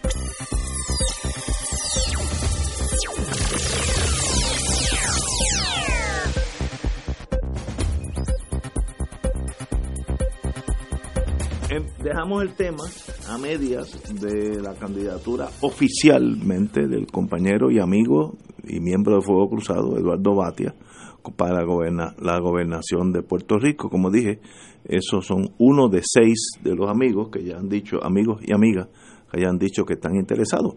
Para eso es la política. Qué bueno que está pasando en el Partido Popular aquí y que gane el que saque más votos, punto. Compañero. Bueno, la justicia poética es una gran cosa, ¿verdad? Eh, eh, cuando el Partido Popular estuvo último en el poder con Cámara y Senado, se le ocurrió que como de cara a las próximas elecciones Eh, se visualizaba un conflicto primarista entre el amigo Pierluisi y el amigo Rosselló, enmendaron la ley electoral Sí, sí, por sí. sus pantalones, Qué- sin, nada, Qué bueno. y le pusieron la primaria para junio, sabiendo que, que mientras Pierluisi y Rosselló gastaban millones peleando uno contra el otro, los populares tranquilos detrás de su candidato, una candidatura unificada, eh, y que eso era una manera de, de- que cuando el día que termina la primaria entre los dos candidatos, eh, Pierluisi y Rosselló, el PNP había gastado ya una fortuna. Eh, y que entonces pues el Partido Popular pensaba que los cogía débiles mientras que ellos habían estado tranquilitos a la sombra. Eh, bueno, pero en fin, que la justicia poética es como es y ahora el zapato está en el otro pie.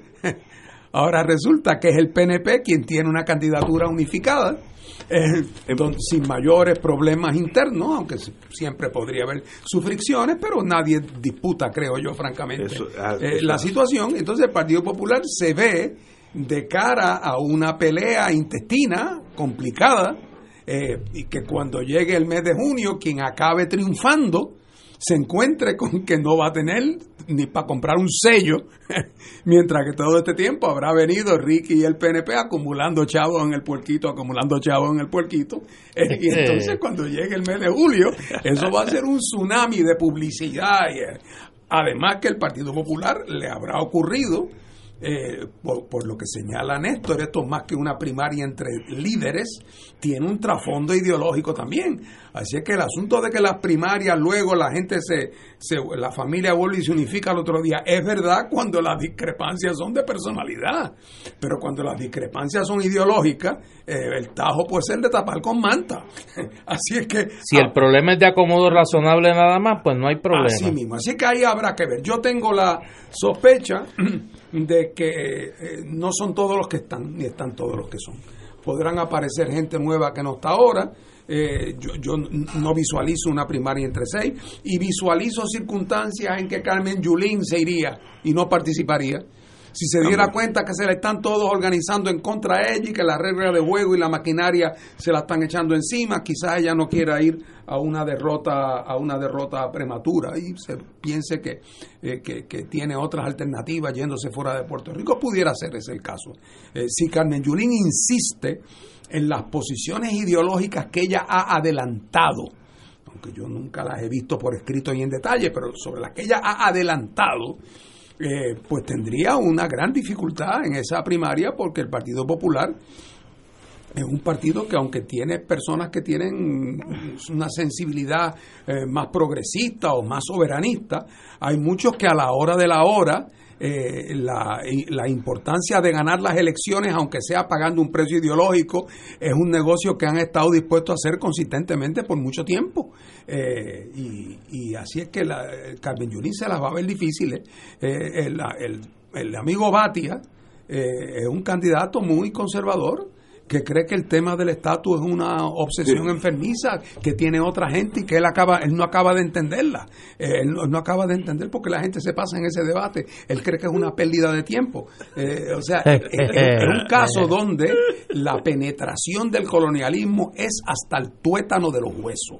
Ahí no hay mala fe en ese tema en cuanto a él y las cosas que dice de que él cree que el tema no es importante las dice con absoluta sinceridad Sí. eh, él, él- o sea, él- él no, no entiende por qué la, la gente, o sea, eh, eh, para usar un ejemplo que no es el aplicable a él, es como aquellos en el sur que decían, oye, pero pero ¿cuál es todo este lío de que, de, de- de que los negros tomen en una fuente de agua y los blancos en otra? Si así ha sido siempre y total, lo importante es que los dos tengan agua, ¿cuál es el problema? O sea, ¿por por qué, por qué hay tanta gente agitada con este asunto de que todo el mundo tiene que tomar en la misma fuente? O sea, una vez que, esas, eh, que, eh, que la gente aprende a convivir con la sumisión, que la gente aprende a convivir con la inferioridad política y con, y con la subordinación, llega el momento en que creen que ese es el estado normal del mundo y no les ofende. Al contrario, le empiezan a ver elementos prácticos, que las filas son más cortas porque hay dos fuentes de agua, qué sé yo, no sé, algo. Eh, y, así es que él en eso es un candidato, ahora es una persona capaz, es una persona honrada. Seria, eh, buena persona. Y, entonces pues tiene, y, y, tendrá atractivo para ciertos, para ciertos sectores en el Partido Popular representando, ¿verdad? Yo creo que eh, Prats apela a ese mismo sector pero Prats tiene un problema y es que los partidos políticos tienden a ser, eh, tienden a ser rencorosos. Eh, y cuando tú tuviste las buenas y llegaron las malas y te fuiste, de momento no te puedes aparecer 10 años después como El Salvador y esperar que todo el mundo te lleve, ¿verdad?, eh, sobre los hombros. Mientras que Bati, a la percepción de la gente que en las malas de los últimos años, pues que Bati ha estado ahí, que ha dado la pelea, eh, así es que habrá que ver eso, pero otra vez, la posibilidad de que esto se adelante en el Partido Popular se encuentra con otro problema, que si se adelanta tendría que financiarla el Partido Popular. Claro, la tiene que financiar el Partido una Popular. primaria eh, le cuesta un ojo de la cara claro. en, esta, en esta etapa. Entonces, ese es un problema. Eh, hay un elemento aquí, un gran signo de interrogación. En un partido que está en una situación organizativa precaria como está el Partido Popular, los alcaldes son el factor, porque tienen acceso a la maquinaria, tienen el presupuesto, tienen un grado de influencia en los legisladores considerable, y aquí los alcaldes se han guardado sus cartas pegadas al pecho. Hay un alcalde que está aspirando a la gobernación, que es Charlie Delgado, además de Carmen Yulín, que es alcaldesa de San Juan, eh, y José Santiago que mencionó la posibilidad de aspirar, pero lo condicionaba que se adelantara eh, la primaria, cosa que parece que, aunque algunos lo han planteado, pues no mm, materialmente es muy difícil para el Partido Popular. Ahí habrá que ver qué hacen los alcaldes. Eh, en términos de... Explícate, explícate. Bueno, porque yo creo que los alcaldes son el, el, el gran sector organizado en el Partido Popular en este momento eh, y, en ese sentido habrá que ver qué decisiones, que, hacia dónde tratan de inclinar eh, la balanza. Y aquí hay un gran signo de interrogación, que no lo hemos mencionado, que es, eh, Fernando yo creo que lo intuyó cuando dijo que no son todos los que están, que es David Bernier. David Bernier es la gran esperanza colorada de mucha gente en el Partido Popular, incluyendo los alcaldes. Hay un grupo de alcaldes considerable que no se han querido manifestar en favor de ninguno de los candidatos porque están esperando el momento de finalmente qué va a hacer David. Eh, uno tendería a pensar que no va a aspirar, pero yo he aprendido en la política a que las cosas son cambiantes, las circunstancias son cambiantes. Y yo no me sorprendería de nada, eh, lejano como estoy del Partido Popular, pero conociendo, el, conociendo a los inquilinos de la casa, eh, pues no me sorprendería que la presión de los alcaldes rinda rinda su fruto. Así que no sé, yo creo que hay que esperar, yo coincido que ahí no, el cuadro no está claro todavía y que los alcaldes van a ser el factor para, para decidir. Yo, yo creo que en una estructura frágil, como es la del Partido Popular, eh, los alcaldes pueden tener un peso claro. Hay otro elemento, igual que digo una cosa, digo lo otro. Eh, en, aquí va a depender mucho qué pasa en el Partido Popular del nivel de entusiasmo que genera esa primaria, que se traduzca en un nivel de participación. Yo creo que aquí mientras más gente vote en esa primaria del Partido Popular, mayores serán las posibilidades de Carmen Yulín porque tiene una apelación mayor a la periferia del Partido Popular que al corazón del rollo del Partido Popular. Si es una primaria que se limita al corazón del rollo del Partido Popular, pues yo creo que ahí pues el escenario puede, puede cambiar y los alcaldes podrían tener una mayor capacidad de influir la suerte, la, la, suerte electoral de esa primaria. Pero no sé, yo creo que es muy temprano y hay que esperar. Hay que esperar quiénes son los que llegan a ese mes de diciembre a radicar eh, y finalmente cuál es el cuadro de, de los candidatos. Porque si, ahora digo yo, si los alcaldes se convencen de que un escenario es más favorable que el otro, van a tratar de que ese sea el escenario. Y yo creo que eso todavía no está muy claro en el Partido Popular. Pero repito, yo estoy lejos de ese vecindario hace algún tiempo. ¿Ustedes no creen que esa, esa primaria a meses de la elección es algo torpe, es oprimente para, para lo- las operaciones de un partido que debiera tener un candidato? Bueno, pero es que eso es lo que dice la ley electoral. Sí, sí, pero, pero no es que la ley electoral puede decir cosas que son absurdas, yo creo que es una de esas. Este, eh, me pregunto, un partido no puede decir, bueno, allá la ley electoral, pero yo voy a tener internamente una primaria sui generis nuestra y el que gane en agosto de este año, ese va a ser el candidato. Y nos comprometemos a eso. Te aclaro, por- porque ahí, pensando no tanto en ti, sino en los radioescuchas.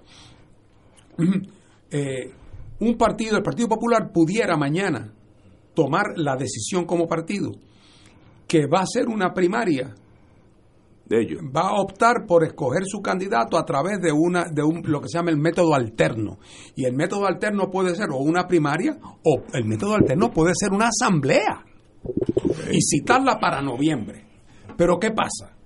Que si, por ejemplo, para usar el ejemplo, Eduardo Batia, por alguna razón le conviene el juego largo, le conviene esperar a junio, si Eduardo dice yo no participo en ese método Pero, alterno, pero voy a la otra. al no participar se guarda el derecho para entonces invocar la primaria en ley, que es la de junio. Sí, O sea que puede convertir, tendría que ser, si va a funcionar para todos los propósitos, una decisión unánime entre los candidatos.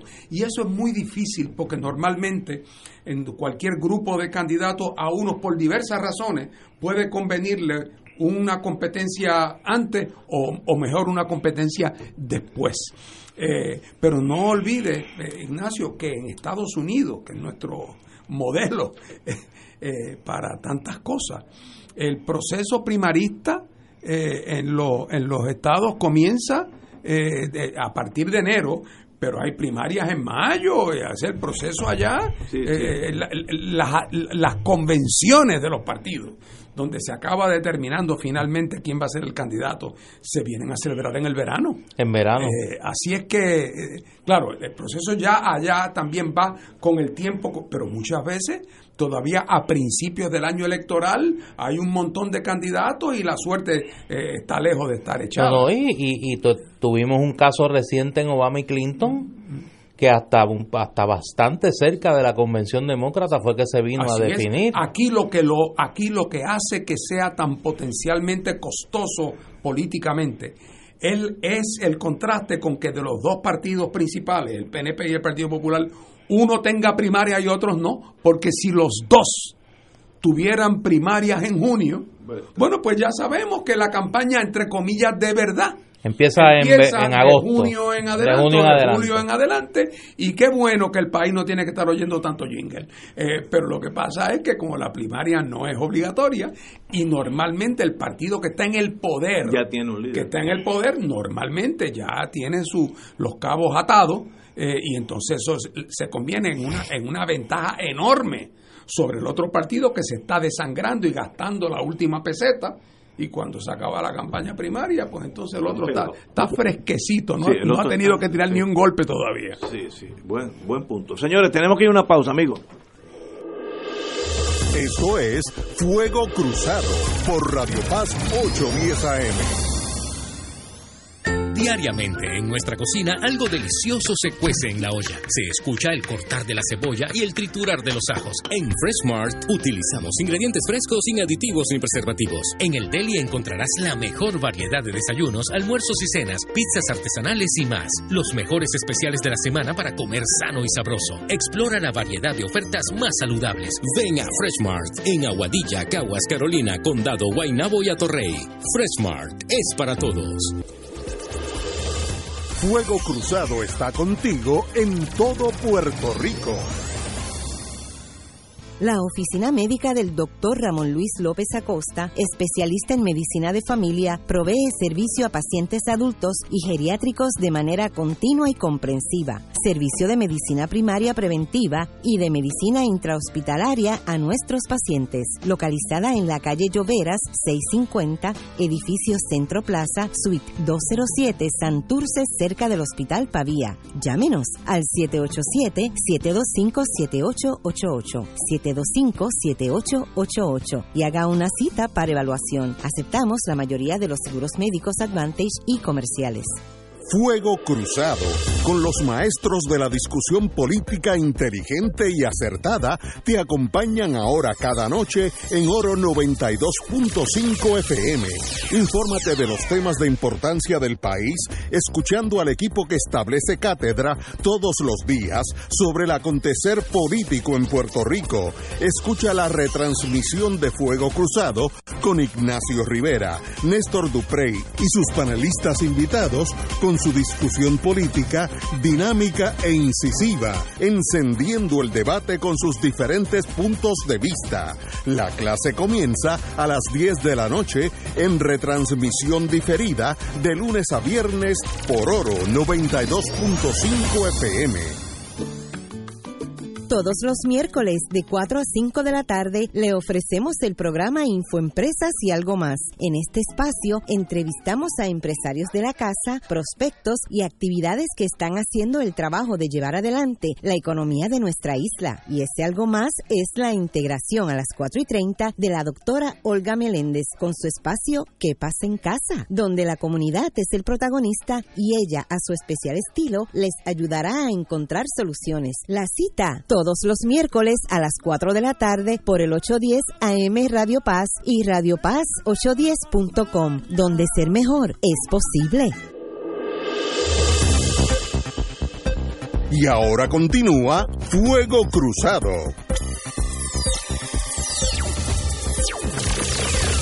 Señoras y señores, en la tarde de hoy, la señora secretaria de Justicia ordenó esta tarde la suspensión inmediata de Empleo y Sueldo del fiscal Diego Velázquez Faz hasta tanto se concluya un proceso disciplinario administrativo que se inició con relación a los hechos del caso de la pobre señora Lourdes del Carmen Cueva, asesinada el domingo por su expareja.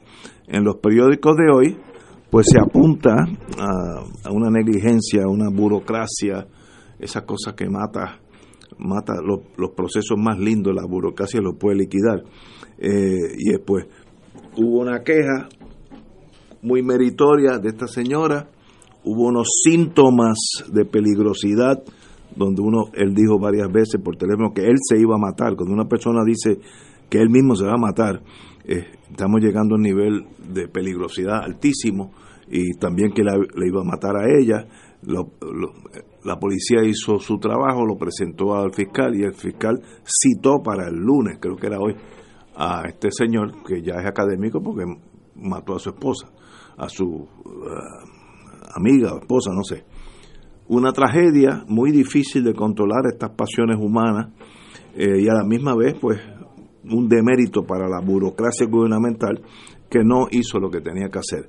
Estos son estos casos sensitivos que a veces pues uno se queja, uno abogado de defensa, yo me he quejado a veces, que hay un incidente mínimo y se genera una maquinaria represiva, usualmente contra el hombre, eh, pero he tenido hasta un caso de una mujer, eh, que, que no va a la par con la magnitud del problema, pero ¿dónde tira un fiscal la línea entre un casito chiquito, irrelevante, y un casito como este, que es mortal para la víctima. Muy difícil llamar las bolas o los strikes todas, todo el tiempo correctamente. Me da una pena, yo fui fiscal, así que sé las decisiones que uno tiene que, tiene que tomar a veces en el pasillo, a veces almorzando, le traen a uno cosas y uno decide hacia la baqueta. Eh, este es un caso pues que hay que investigarlo. La, la señora secretaria de Justicia para mí hizo lo correcto, que se investigue, que nombren este, a las personas más ecuánimes para ver quién falló o el sistema es el que falló. A veces no son los seres humanos. no sé qué pasará, pero una tragedia donde pues estas cosas de las relaciones entre parejas, pues a veces para mí incomprensibles como una persona hace eso, pero tal vez el problema sea yo. Néstor. Yo creo que hace tiempo estamos viviendo una situación que, ha ido en aumento considerable con el tema de la violencia de, género. Eh, y hay una noticia que salió hace unos días y hoy eh, se volvió a circular en las redes sociales que a mí me pareció sencillamente increíble. Y es el hecho de que la oficina de la Procuradora de las Mujeres, que dirige la licenciada Lelsi Boria, no ha podido llenar 18 plazas vacantes que tiene de personal precisamente para atender las llamadas, las querellas que recibe por los recortes a su presupuesto que ha recibido por parte de la Junta de Supervisión Fiscal. Yo creo que hasta los marcianos saben que en Puerto Rico hay una situación de escalada dramática de la violencia de género y que la Procuraduría de las Mujeres es el organismo que recibe eh, en muchas ocasiones la primera llamada de alerta junto con los cuarteles de la policía de las mujeres que se encuentran en una situación de potencial peligro. Y más aún tiene la responsabilidad por ley de velar porque las agencias del Estado, incluyendo las agencias de orden público, Departamento de Justicia, Policía y demás, cumplan con su deber ministerial de atender estos casos. Y a mí me resulta sencillamente increíble que se haya tomado una decisión de esta, de esta naturaleza. Eh, a mí me consta el trabajo que hace la Procuradora de las Mujeres, eh, la licenciada Lel Boria, con muy pocos recursos y muchas veces con la poca o ninguna ayuda de sus colegas de gobierno. Y en muchas ocasiones quien tiene que dar la cara cuando se hacen los reclamos con razón por las organizaciones que defienden los derechos de la mujer en Puerto Rico es la procuradora de las mujeres. Y muchas veces está entre dos, está como, como el nombre de este programa, está en fuego cruzado, de sus compañeras y compañeros de gobierno que no cumplen con su deber y de los, las organizaciones pro derechos de la mujer que con mucha razón exigen que se, que se acelere el paso en este tema. Yo creo que lo mínimo que se puede hacer, y en ese sentido, eh, la Junta de Control Fiscal, igual que hizo en el caso del Instituto de Ciencia Forense, que de hecho, de las pocas cosas que se ha revelado el presupuesto del gobernador, es que reduce los fondos del Instituto de, Ciencia Forense, el negociado de Ciencia Forense. Yo creo que una de las cosas que la Junta debería hacer, igual que hizo en el caso de Forense, igual que hizo en el Departamento de Seguridad Pública para las academias de la policía, en este caso en particular, por la responsabilidad legal que tiene la Procuraduría de las Mujeres, lo menos que se debe hacer es asignarle los recursos para que pueda cumplir con su trabajo, porque estamos hablando de un asunto de elemental seguridad de las mujeres en el país. Compañero. Bueno, yo lo que sé es lo que he visto en la prensa en el día de hoy, que es una información, ¿verdad? Muy trágica, como sabemos todos. Absolutamente. Eh, hay que siempre en esto tener cuidado de, de no. este no es el momento de hacer el, el, grupo para el linchamiento. Hay que escuchar, hay que, habrá que investigar a ver qué pasó el fiscal, que, que tendrá su versión de y su explicación que dar de por qué hizo las cosas que hizo. No estoy diciendo que esas explicaciones sean suficientes, eh, pero, pero que eh, esperemos a oírlo.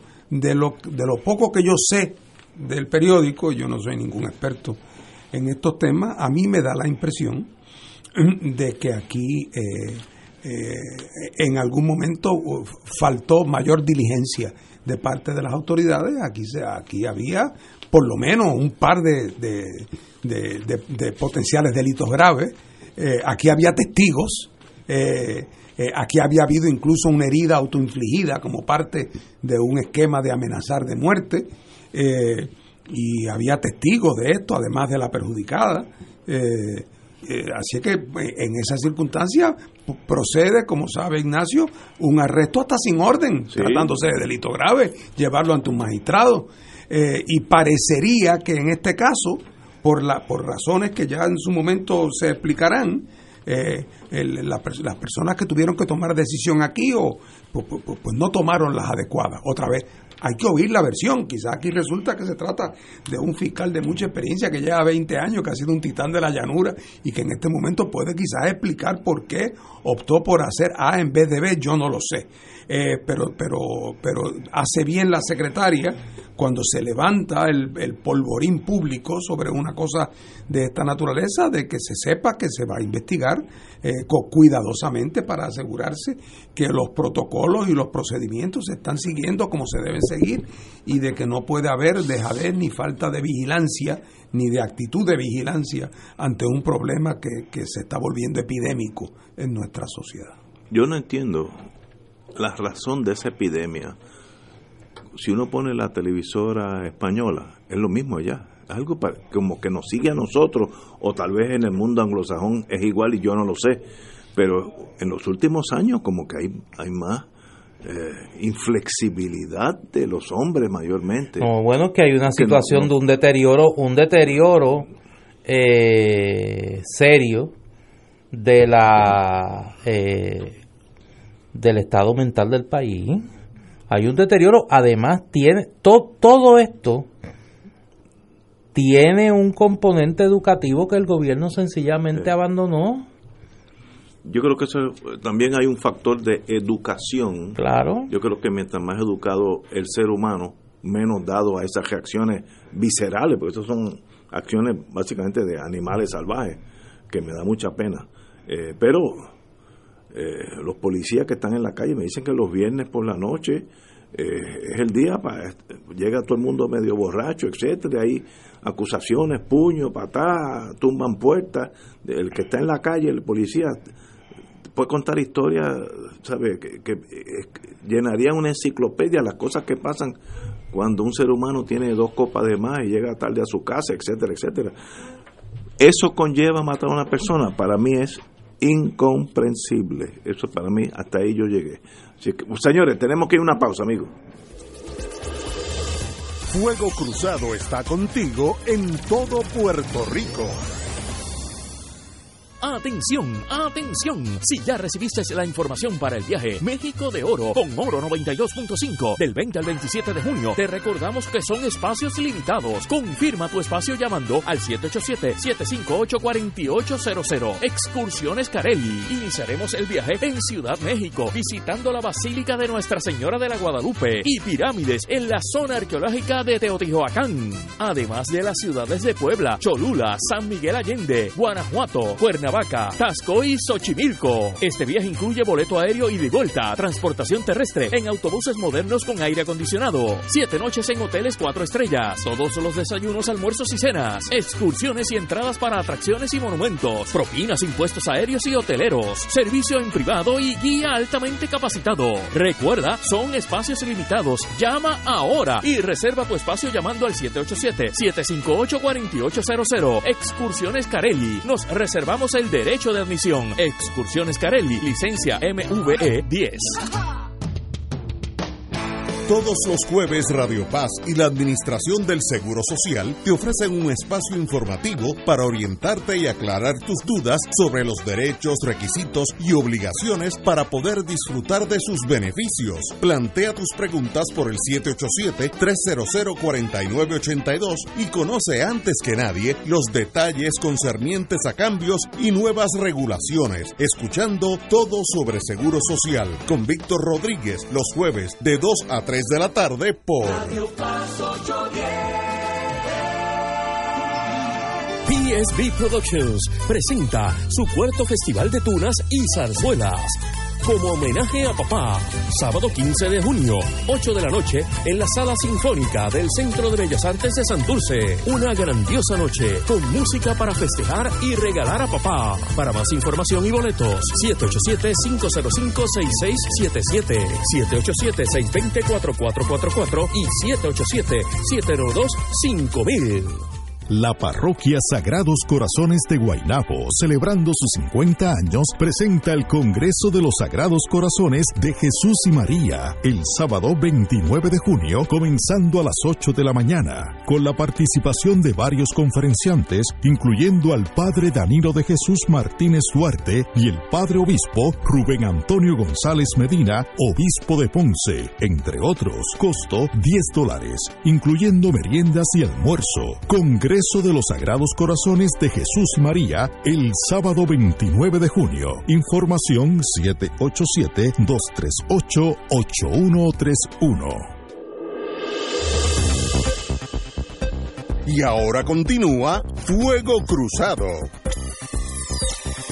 Back in the US of A. Los presidentes de Argentina y Colombia cerraron filas hoy contra el gobierno venezolano de Nicolás Maduro y dieron un impulso a su relación mediante la firma de una serie de acuerdos en distintas áreas. El presidente argentino Macri y su par colombiano Iván Duque se reunieron en la Casa de Gobierno con motivo de la visita del segundo a Buenos Aires y después de suscribir varios memorandos de entendimiento hicieron una declaración ante la prensa en la que demostraron que son dos de los mayores críticos del gobierno de Maduro en la región. Macri, como todos sabemos, un conservador que llegó al poder a fines del 2015, manifestó su voluntad de terminar con este usurpador de Nicolás Maduro que está afectando seriamente la vida de millones de venezolanos que se ven obligados a abandonar el país. Ahí yo voy a leer en el New York Times que desde que llegó Maduro de Venezuela han, emigrado 4 millones de habitantes, 4 millones más que la población completa de Puerto Rico, que esos son números estratosféricos. Allá es muy fácil cruzar la frontera porque tú tienes a Colombia por un lado, Brasil por otra y las, las Guianas por el otro lado, así que no es no es que tenga, te tengas que montar un avión como, como los cubanos que tienen que eh, salir en una, en una chalupita a ver si llegas a Miami. Esto fue, esta migración se hace mucho más sencillo y a la misma vez el número es extraordinario, 4 millones. ¿Será posible eso? Así de colapsada está un país que es inmensamente rico. Así que ahí pues también hay cosas que uno se le hace difícil entender. Compañero. Bueno, yo creo que ya el momento está pasado, ¿verdad? De que eh, las partes todas reconozcan eh, que aquí nadie se puede imponer unilateralmente sobre el otro. Eh, ni el gobierno de Venezuela puede pretender imponerse unilateralmente sobre la oposición y tratarla como una especie de molestia, ni puede la oposición pretender que el régimen de Maduro eh, eh, es un régimen eh, autodesignado por, por un megalómano y que no tiene apoyo alguno en la población. Este es el caso clásico que requiere mayor madurez política de, de todas las partes. Y obviamente la presencia eh, activa, militante de los Estados Unidos, que tanto le gusta acusar a Rusia de que interviene en las elecciones de otros países. Eh, la posición de los americanos, la posición en esto de ellos se han convertido en los padrinos del golpe de Estado de la manera que sea, del cambio de régimen a la manera que sea, eh, se han saltado a la torera el derecho internacional, le prohíben a los países que le compren petróleo a Venezuela, o sea, e, es una, impide que la compañía venezolana Citgo, que tiene operaciones en Estados Unidos y que gana buen dinero, que ese dinero se le traslade al gobierno de Venezuela. O sea, es una actitud realmente de una, de una, de, un, de un tan abusiva que yo, eso hacía años que no se veía a Estados Unidos operar de esa manera. Claro, eso ha tenido consecuencias terribles para la vida interna de Venezuela porque ha ahogado al país eh, de falta de dólares en un país que lo importa todo eh, y le ha dificultado la exportación de su único rubro de exportación. Si a eso se le suman las ineficiencias y las ineficacias del aparato productivo venido a menos eh, en Venezuela, pues estamos hablando de una situación terrible para el pueblo venezolano y por eso es que ese número de gente que se ha ido del país, que aunque cuatro millones resultara ser una exageración, si es que lo fuera, como dice el gobierno de Venezuela, no cabe la más mínima duda de que ha habido. Pues, es que no podría ser de otra manera, porque es que el estrangulamiento económico que ha sufrido Venezuela por causas internas y por causas externas es de tal naturaleza que es incomprensible. Es más, para mí lo incomprensible es que no haya habido ya un, desasosiego tal que le haya impedido al gobierno poder continuar eh, eh, eh, funcionando. así es que ahora queda lo que tenía que haber sido la salida desde el principio. Conversaciones de buena fe entre ambas partes tratando de lograr una solución procesal que desemboque en su momento en nuevas elecciones, en la creación de unas instituciones que puedan ser creíbles para todas las partes internamente, particularmente el Consejo Electoral, y un, y un poco el reconocimiento de que nadie puede ganarlo todo, de que allí el poder tiene que ser, en efecto, poder compartido. Y es una pena que haya habido que pasar por el trauma que ha pasado Venezuela para que todas las partes, incluyendo los Estados Unidos, que en este momento más de un factor de solución es un factor de complicación, eh, y eso, y ha llegado la hora donde prevalezca la, la, la sensatez, porque si no, la otra alternativa es poco a poco un deterioro de Venezuela y la muerte por inanición y hambre, o si no, la invitación a un baño, a un baño de sangre, que es una cosa inconcebible. Hay que ver si los, las ideas que uno ha estado escuchando, las expresiones de Maduro, las expresiones de personas cercanas a su entorno, y de personas y, de líderes de la oposición venezolana, donde la propuesta de Maduro de adelantar las elecciones parlamentarias y la posición de un sector de la oposición de participar en las mismas, no sea el principio de la puesta en escena pública de los resultados de la, los intentos de diálogo en Noruega. El gobierno noruego, para sorpresa de muchos, eh, se ofreció y pudo canalizar algún tipo de conversación entre gobierno y oposición, eh, que aunque no avanzó mucho, pues fue un romper el hielo importante luego de la escalada eh, de violencia que se dio en Venezuela. Así que yo tendería a pensar que los hilos de la diplomacia se están moviendo y que más temprano que tarde vamos a ver una, una propuesta consensuada de adelanto de ambas elecciones, eh, la presidencial y la parlamentaria, con algún tipo de garantía de que el proceso va a ser de eh, confianza de gobierno y oposición y que los resultados van a ser respetados por todas las partes. Así que en ese sentido, eh, esa expresión que tú lees, que pues son los sospechosos de siempre, ¿no? De, aliados incondicionales de la política de Estados Unidos, pues me parece que un poco va contracorriente de lo que creo que sí es importante, que es la posibilidad de que se dé una instancia respetada por gobierno y oposición de adelanto electoral y de garantías de que el proceso sea uno eh, respetado por las partes. A mí me ha sorprendido eh, como como persona que mira lo que está pasando en Venezuela, la, lo duro que ha salido Maduro al interés de Estados Unidos de derrocarlo, por la fuerza, por los militares, por la economía, le han dado por todos los lados.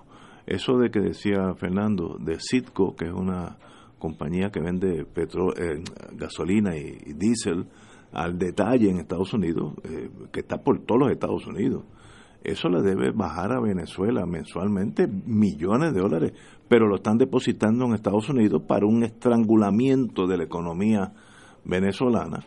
Eh, también las relaciones de que los aviones eh, no pueden ir, los barcos no pueden tocar puertos. O sea, han tratado y a la misma vez, eh, además de tratar de esa forma sutiles, hace como tres o cuatro meses habían este, rumores que iba a haber un golpe de Estado, que cierta división de infantería eh, ya estaba del lado de Trump. Hubo buscando por donde el buscapié coge fuego para que se genere una insurrección. Y los militares se mantuvieron fiel al, régimen, que eso, pues, para bien de Maduro, porque me sorprendió, yo pensé que hasta ahí llegaba él. Y mientras esa estructura militar les responda o a su comandante o al pueblo que puede estar con Maduro, hay que examinar por qué las cosas suceden. Sabemos que hay un montón de necesidad económica, hay una tragedia humana en Venezuela, pero si el pueblo continúa apoyando, aunque sean pasivamente a Maduro, pues termina su término.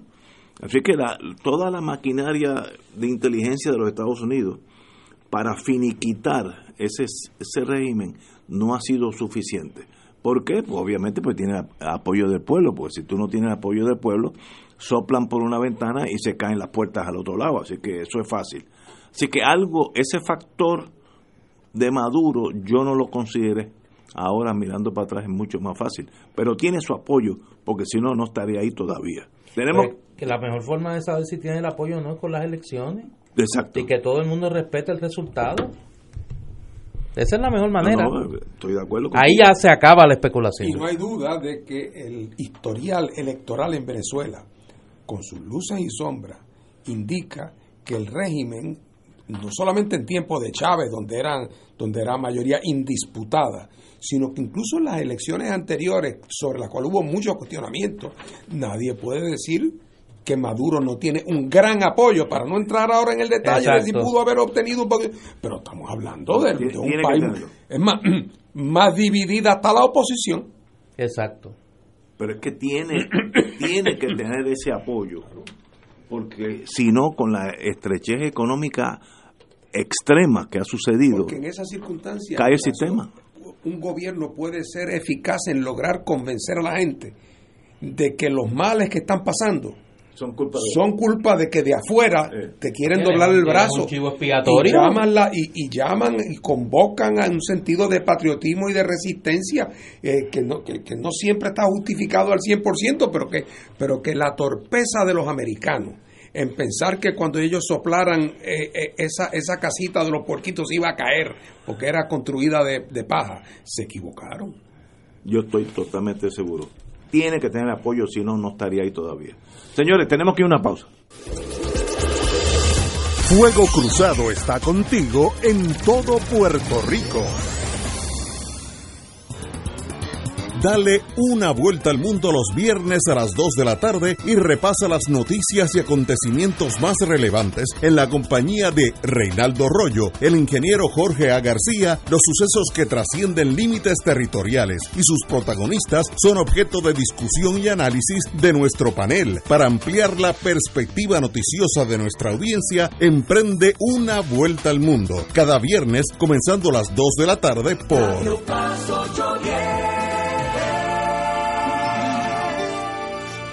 Amigos y amigas, les saluda el Padre Milton y quiero agradecer el apoyo que nos dieron a nuestro Radio Maratón de Radio Paz, Radio Paz en clave misionera.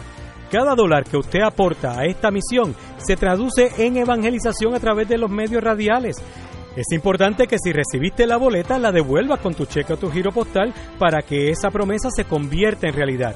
Que el Señor te multiplique abundantemente esa generosidad y gracias por colaborar con Radio Paz, donde ser mejor es posible. Las tiendas Mr. Natural y su centro de productos naturales, ubicadas en Bayamón, Manatí y Arecibo, presentan al doctor Rafael R. Hernández, el primer auriculoanagesor mundial de la técnica cero dolor, en su programa Noticias y Consejos de la Medicina Natural, todos los miércoles a las 2 de la tarde por Radio Paz 810 AM y Radio Paz 810.com. No se lo perder información útil para el manejo del dolor y testimoniales reales de sus pacientes.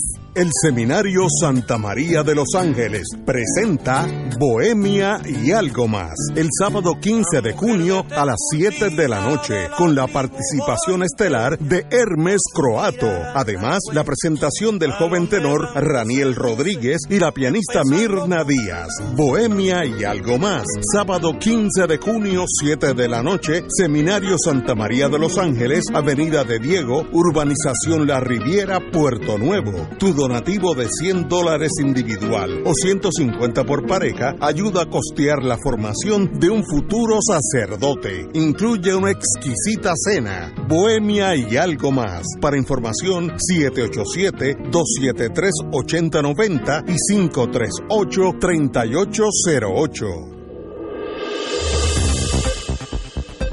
Y ahora continúa Fuego Cruzado.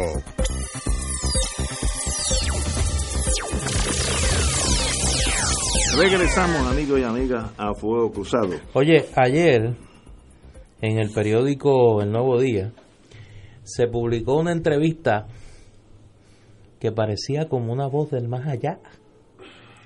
Eh, una entrevista a Carlos Romero Barceló, eh, donde Romero, más allá de pues lo anecdótico de Maravilla y demás, que pues sabemos que es la reiteración de su postura de siempre, de que él, todo esto ha sido una persecución de los populares, pues dijo cosas interesantes, ¿no?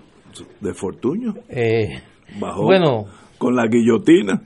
yo creo que dijo dos cosas que son importantes. Número uno, yo, yo voy a dejar la de Fortuño para el final, porque eso pues, ese es uno de mis temas favoritos.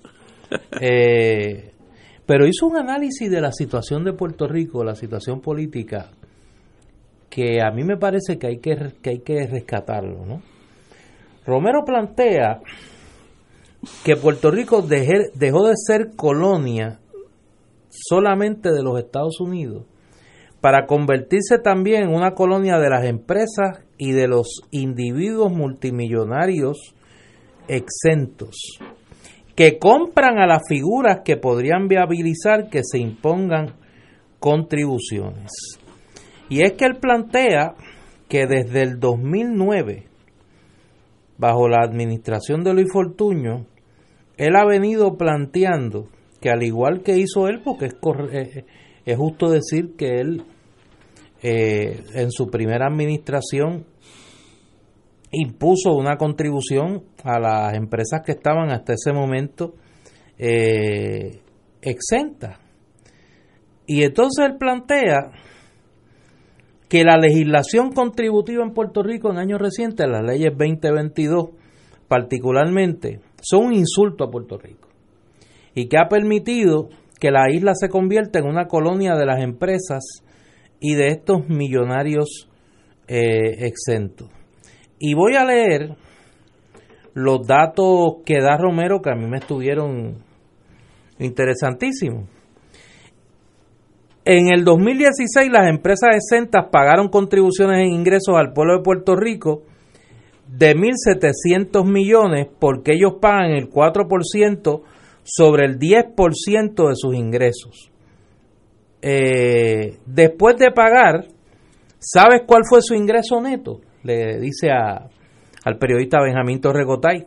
44.300 millones de dólares. Y yo digo, ven acá, si pagan sobre el 30%, van a pagar 5.300 millones de dólares en contribuciones. 3.600 millones de dólares más. Con 3.600 millones de dólares anuales más, ¿qué hacemos? En primer lugar, garantizamos las pensiones. Eh, y entonces dice, si tienes 44.300 millones, ¿qué mucho dinero hay para repartir? Imagínate, quiero ver que haya un bufete grande o firma de CPA o economista que no tenga igualas de esas empresas. El dinero puede tanto, desgraciadamente. Y entonces deja los mejores versos para Luis Fortuño. Luis Fortuño les abrió las puertas a los enemigos de la estadidad. Les abrió las puertas y los invitó acá a darles beneficios para que se opongan a la estadidad. Alguna gente ha salido de lo más bien porque vendieron su propiedad, individuos, pero la comunidad, el pueblo, nada. Eso es insulto a nuestro pueblo. Yo como puertorriqueño me siento indignado como, con una ley como esa. ¿Cómo se soporta que esa ley exista? Y cuando hay que buscar recaudos van con una contribución al, al consumo. ¿A quién perjudica eso? a la clase trabajadora, a la clase media y a las pequeñas empresas. ¿Y cuál es la fuerza, perdón, de toda economía saludable? La clase trabajadora, la clase media y las pequeñas empresas. Las grandes empresas multimillonarias no tienen patria. Su patria es el dólar. Yo creo que lo único que puede uno decir después de eso es amén. O sea, el problema es que todo ese discurso es contrario a la práctica política del partido en el que él milita. Que de hecho, y ahora no, no, no creo revelar ningún secreto de Estado, eso que Carlos Romero Barceló le dijo a Benjamín Torregotay lleva tiempo diciéndolo. Sí, sí, años. lleva tiempo diciéndolo. Hay que decir de Romero lo siguiente. Él ha sido consistente. Oh, sí. Mientras era gobernador, primero fue un gobernador muy responsable fiscalmente. Fiscalmente. En segundo lugar, correcto. él creía que aunque ya que las compañías estaban aquí por la cosa de la 936 y él sabía que eso era un obstáculo para la estadidad, que la, una de las virtudes que tenía la 936 es que si no tenían que pagar allá, quizás entonces le podíamos cobrar algo acá. Exacto. Eh, y hizo lo posible y fue el que más empujó para que hubiera una obligación contributiva. Y él sabe que tiene razón, Puerto Rico es y sigue siendo para una gente un paraíso fiscal y esa gente, por lo tanto, son un elemento retardatario en el desarrollo político de Puerto Rico porque lo que le conviene a esa gente es que Puerto Rico, mientras más colonia sea, mejor. Mejor para ellos. Porque eso quiere decir que continúa el paraíso fiscal y en eso Romero ha sido consistente. Sí, eh, ha, tenido una línea recta de pensamiento porque yo, desde que estaba en la- las 936, de eso hace 30 años, el- ese pensamiento es idéntico, así que en eso no ha cambiado. Y en el juicio de Luis Fortuño también ha sido consistente. o sea, él lleva tiempo advirtiendo lo que muchos hemos advertido, que no ha habido tragedia para este pueblo en términos de hechura local que la gestión de Luis Fortuño. Wow. Tenemos que ver la historia, ya que nos quedan pocos minutos. 1786.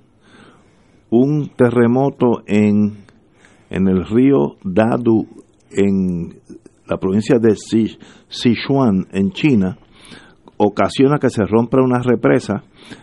Mató 100.000 personas ahogados que estaban down the road de la represa.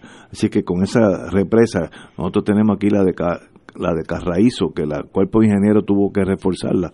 Con eso hay que tener mucho cuidado. 100.000 personas.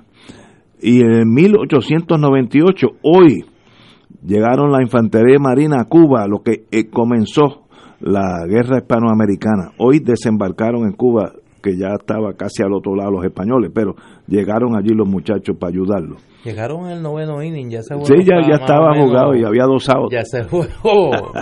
Y Oye, y Teddy Roosevelt le escribía a Cabo Lodge, no firmen, Exacto. no firmen la paz hasta que tengamos a Puerto Rico. Hasta que Sí, tengamos sí, a no Puerto firmen Rico. hasta que estemos allí. ya. Aguanten ahí. No vayan a, a declarar la guerra terminada antes que hayamos invadido a Puerto Oye, Rico. volaron el men ellos mismos. No, no, Oye, no, la verdad. no, no, espérate. Eso. Dale. Tienes razón, pero no es, no es lo que tú dices. Esos barcos carboneros, Sí. a veces tú oyes que en una, una mina de carbón hay una explosión Dale, de gas. dale. Esos barcos generan un, el, el carbón, Ujú. un humito, no sé, no, no- no sé cómo Unos decirlo, vapores. unos Vapores. vapores. que son altamente explosivos, por eso es que hay explosiones en las minas.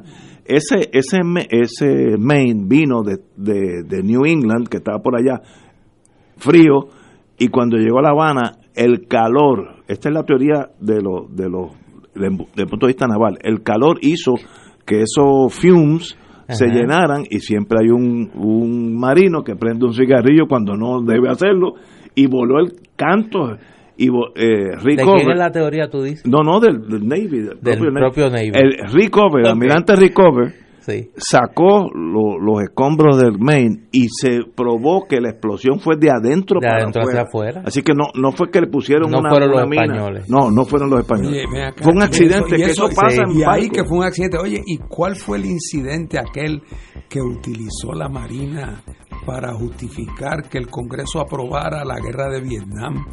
Que El Tonkin. el- el- el golfo de Tonkin. sí. donde se Hubo un que habían sido objetos. Sí. Ahí fueron los vapores también. Sí. No, no. Allí eh, estaban buscando Porque una. ya no eran barcos carboneros, ¿sabes? No, no, y eso fue un error, se probó después. Sí, claro, Eso después. está, no, después mucho. 68 mil Fue vidas otro americanas error. después. Fue otro No, error. Es que había un Como mal el del tiempo. Maine. Había un mal tiempo y el radar, yo he estado en esos mundos. Cuando hay mal tiempo, la, la- los cucuruchos de las olas pueden reflejar en el radar como si hubiera un barco en, en- en Tonkin O sea enemigo. que, en efecto, también fue otro accidente. Fue otro accidente, sí. Hubo algo de negligencia. Oiga, usted es leal. La verdad que de usted se podrán decir muchas cosas, pero usted es leal. Dos errores. Oiga, usted defiende esas dos teorías. No, no, la teoría de Sí. Owens probó que eso fue una explosión de carbón. Es que, cuando Hitler invadió a Polonia, primero de septiembre del 39. Decía que eran los polacos. No, no, no, no. No, no. Que estaba respondiendo No, a una agresión que de, de los polacos. a un batallón Sí, sí. de soldados con Sí. uniformes polacos, los cruzó por la frontera, hizo que dispararan hacia Alemania sí. para decir que Alemania estaba siendo invadida, Sí. atacada por, la- Atacada por los O sea polacos. que hasta el tirano más inmisericordia del mundo se siente que es necesario Una, una sostener su comportamiento con algún principio, la defensa propia. Pero a veces hay accidentes. Señores, hasta, hasta mañana, amigo. Con Fernando, como siempre, muchas gracias.